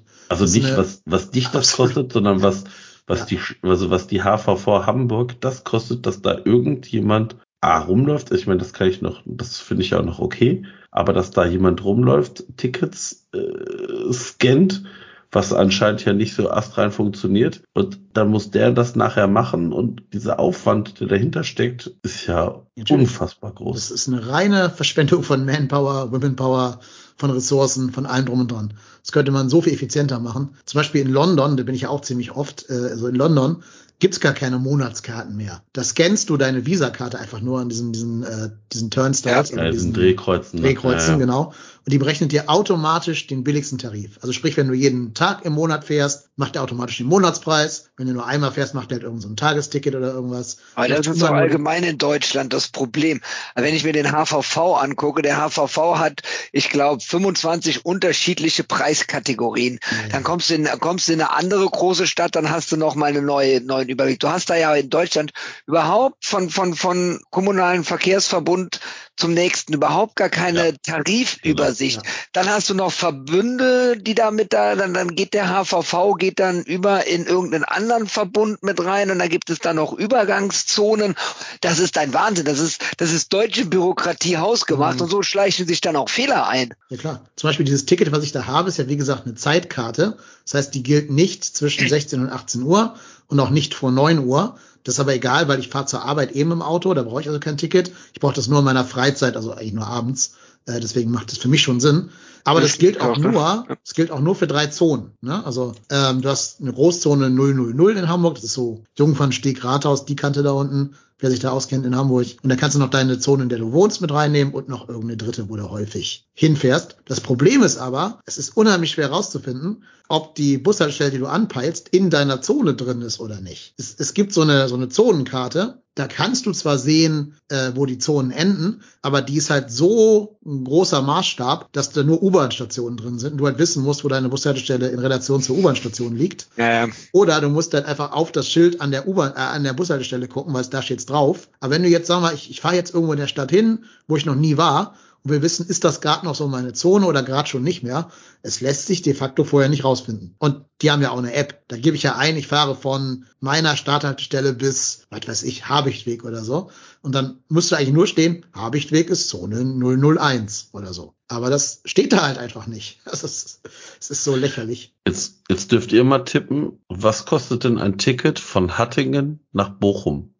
Sind Das ist- 12,3 Kilometer und 19 Minuten Fahrstrecke mit dem Auto. Ist, ist das beides VRR oder ist das ein Das anderer ist bei der Verbund? VRR. Es ist also der gleiche Verkehrsverbund. 5,60 Euro. Ich sag sogar 6,60 Euro. 6,40 Euro. Ja.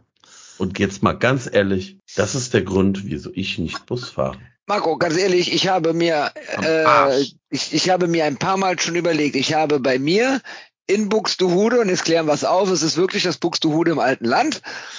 Ähm, wo, wo Taylor Black äh, wohnt. und äh, ich arbeite, das ist das ist Land Niedersachsen. Ich arbeite auf der anderen Seite von Hamburg äh, in in äh, Rellingen. Das ist schon Schleswig-Holstein. Das heißt, ich fahre einfach einmal von Niedersachsen über Hamburg Hauptbahnhof, weil keine andere Elbquerung da ist als die Elbbrücken nach Schleswig-Holstein raus und äh, habe fünf Zonen. Wenn ich mir jetzt die, in Köln sagt man dazu Jobticket, in Hamburg heißt es Proficard holen würde, würde die mich für diese gesamten Zonen 120 Euro kosten. Das im, im Monat. Das kriege ich aber auch mit meinem verbrauchsarmen Auto locker hin äh, und, und in, in, in Verbindung mit, mit potenziellen Homeoffice-Möglichkeiten, da komme ich nie auf diesen Ausgabewert. Natürlich fahre ich dann mit dem Auto. Ja. Es war für mich so, es war für mich so einfach mit dem 9-Euro-Ticket. Ich habe gesagt, boah geil, ey, mach bitte Nachfolgemodell. Ich setz mich hier unten in die Bahn rein. Ich kann die Zeit schon zum Arbeiten nutzen und habe dann auch einen harten Anschlag, dass ich dann nicht immer noch mich irgendwo auf der Arbeit äh, mit einem Thema festlabern lasse. Dann kann ich auch einfach sagen, nee, ich muss die Bahn bekommen, sorry, ich muss weg. Ähm, und ich freue mich einfach nur so auf ein Deutschland-Ticket. Aber äh, die, ja, dauert jetzt auch schon wieder ein Jahr, bis das dann nachher irgendwann ankommt. Das ist, das Ja, ist 1. Mai Wahnsinn. kommt's doch jetzt, ne, oder? Ich glaube, zum 1. Mai ist doch beschlossen, dass es kommen soll. Ich weiß ich Keine Ahnung, ich weiß es nicht. Übrigens, ich mein Dennis, schon. für dich, äh, äh, der Palim, Palim hat gerade geschrieben im Chat, hab gerade geguckt und es steht in der HVV-App, also die Zonen, die eine Strecke beinhalten, wenn du auf die Verbindung klickst, ganz unten. Das werde ich jetzt live für ihn rausfinden. Das habe ich noch nie gesehen. Also live. Aber, aber, aber jetzt, äh, war man, warst du mit deinem Abfuck fertig oder kommt dann noch irgendwas ich muss ja morgen noch mal hin. Also da kommen bestimmt noch neue Abpacks dazu jetzt bis zur nächsten Woche. Aber äh, noch nicht. Naja, wer weiß, wenn mir das Knöllchen noch nicht geschrieben ist, du kannst ja auch nicht, ich, auch nicht zur Polizei gehen und sagen, ich wurde geblitzt, äh, ich will jetzt hier bei euch vor Ort bezahlen. Aber das stimmt. Palim Palim hat recht. Man muss aber unintuitiverweise hochscrollen. Dann kommt das. Ganz klein unten. Zone Siehste? 000, 101. Ist aber neu. Also das war früher garantiert nicht so. Ja. In der alten App auf jeden Fall. Aber immerhin habe ich was gelernt. Das, das, die Kritik kann ich so zurücknehmen dann. Danke Palim Palim für diese Info. Ähm, gut, ist dann halt egal, sobald dieses Deutschland-Ticket endlich kommt. Dann zahle ich halt 10 Euro mehr im Monat und habe dafür ganz Deutschland äh, den Und alle, drin. und alle Uhrzeiten, ne? Das alle Uhrzeiten, alle Zonen und ich kann auch ins Köln damit fahren und so. Ja, ja. Äh, das wird schon gut. Aber äh, äh, äh, von wegen Service, ähm, ich äh, lerne ja auch immer mal wieder neue Sachen kennen. Und ähm, man schreibt ja, also ich schreibe in der Regel selten bis gar keine Briefe. Habe also eigentlich nie Briefmarken zu Hause und habe dann irgendwann gedacht so, oh cool, ich äh, muss einen Brief schicken. Ich habe noch nimm mal so hier die restlichen Briefmarken zusammen und habe mir dann festgestellt, dass das alles, was ich hier so rumliegen hatte, an Briefmarken nicht gereicht hätte. Wusstet ihr, dass es mittlerweile digitale Briefmarken gibt? Ja. Das ist Ja. einfach so ein Hashtag, ne? Ja, das Hashtag. ist Wahnsinn. Ich bin, Ja. ich äh, habe etwas an einen Arbeitskollegen geschickt und ich habe ihm gesagt, ich schicke das jetzt los. Ich glaube nicht, dass es ankommt, Aber wenn, dann sag mir mal Bescheid. Das ist angekommen. Ja, ja. Hatte ich letztens auch mal den Fall. Da äh, musste ich einen Brief relativ dringend abschicken. Es war auch wirklich so, ja, ich habe ein bisschen getrödelt, war meine eigene Schuld, aber dann war es halt so eine Last-Minute-Aktion. Und da habe ich diesen Bus noch, äh, diesen, diesen Brief noch ganz schnell eingepackt und bin dann ganz schnell mit dem Hund Richtung Briefkasten gelaufen und wollte den noch, musste den noch kurz vor dem Zeitpunkt der Leerung einschmeißen. Und die Leerung war um 17 Uhr und es war so 16.45 Uhr oder irgendwas, also alles easy.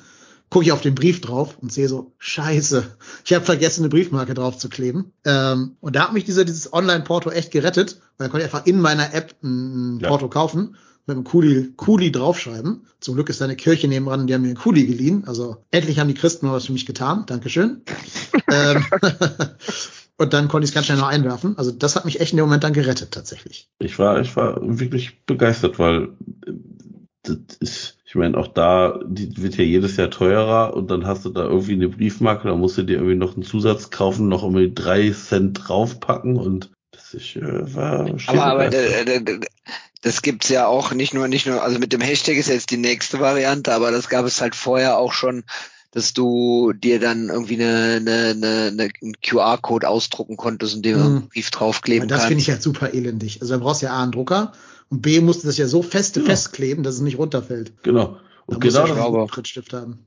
Aber alles besser als äh, auf die Postfiliale Ja, zu laufen und dir da auf jeden Fall. einen Bogen, einen Bogen Briefmarken zu kaufen. Das auf jeden Fall. Ich verschicke inzwischen, also Pakete jetzt, keine Briefe, aber ich verschicke Pakete auch nur mit der Packstation. Das ist super, weil die schicken dir, die spucken dir halt eine Paketmarke aus.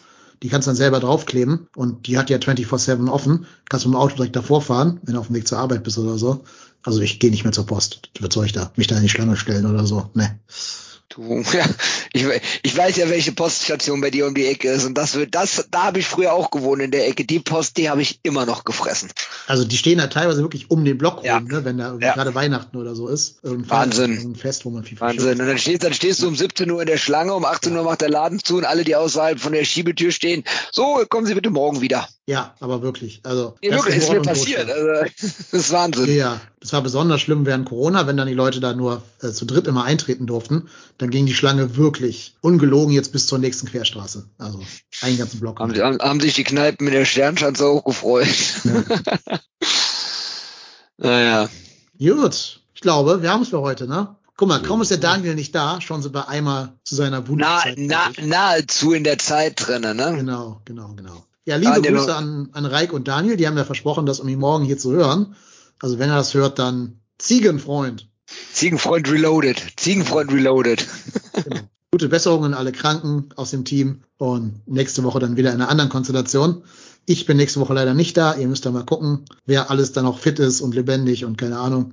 Die müsst ihr dann alle hier einsammeln. Ja, aber ich würde sagen, uns bleibt jetzt nichts anderes übrig, als uns hier von allen Zuhörerinnen und Zuhörern und allen Leuten im Chat freundlich zu verabschieden. War eine sehr muntere Folge gerade hinten raus mit diesen kleinen Service-Abfuck-Geschichten. Also insofern, ja, bleibt uns gewogen. Seid nächste Woche wieder da, wenn die Jungs hier ohne meine Wenigkeit den Podcast wuppen werden, aber das werden sie großartig machen. Ich bedanke mich bei Marco ja, immer gerne. und bei Erik. Von mir auch immer gerne. Vielen lieben Dank fürs Zuhören und bis nächste Woche. Ich werde wieder dabei sein. Genau, der Marco ist der äh, Ed Ruhrpott Hennes auf Twitter, der Erik der Etibarian 2. Ich bin der Dennis, der Ed KY Lennep auf Twitter. Folgt uns mal rein, gibt Qualitätscontent von uns allen. Und dann hören wir uns nächste Woche wieder. Bleibt gesund, macht Idiot. Tschüss. Tschüss. Tschö.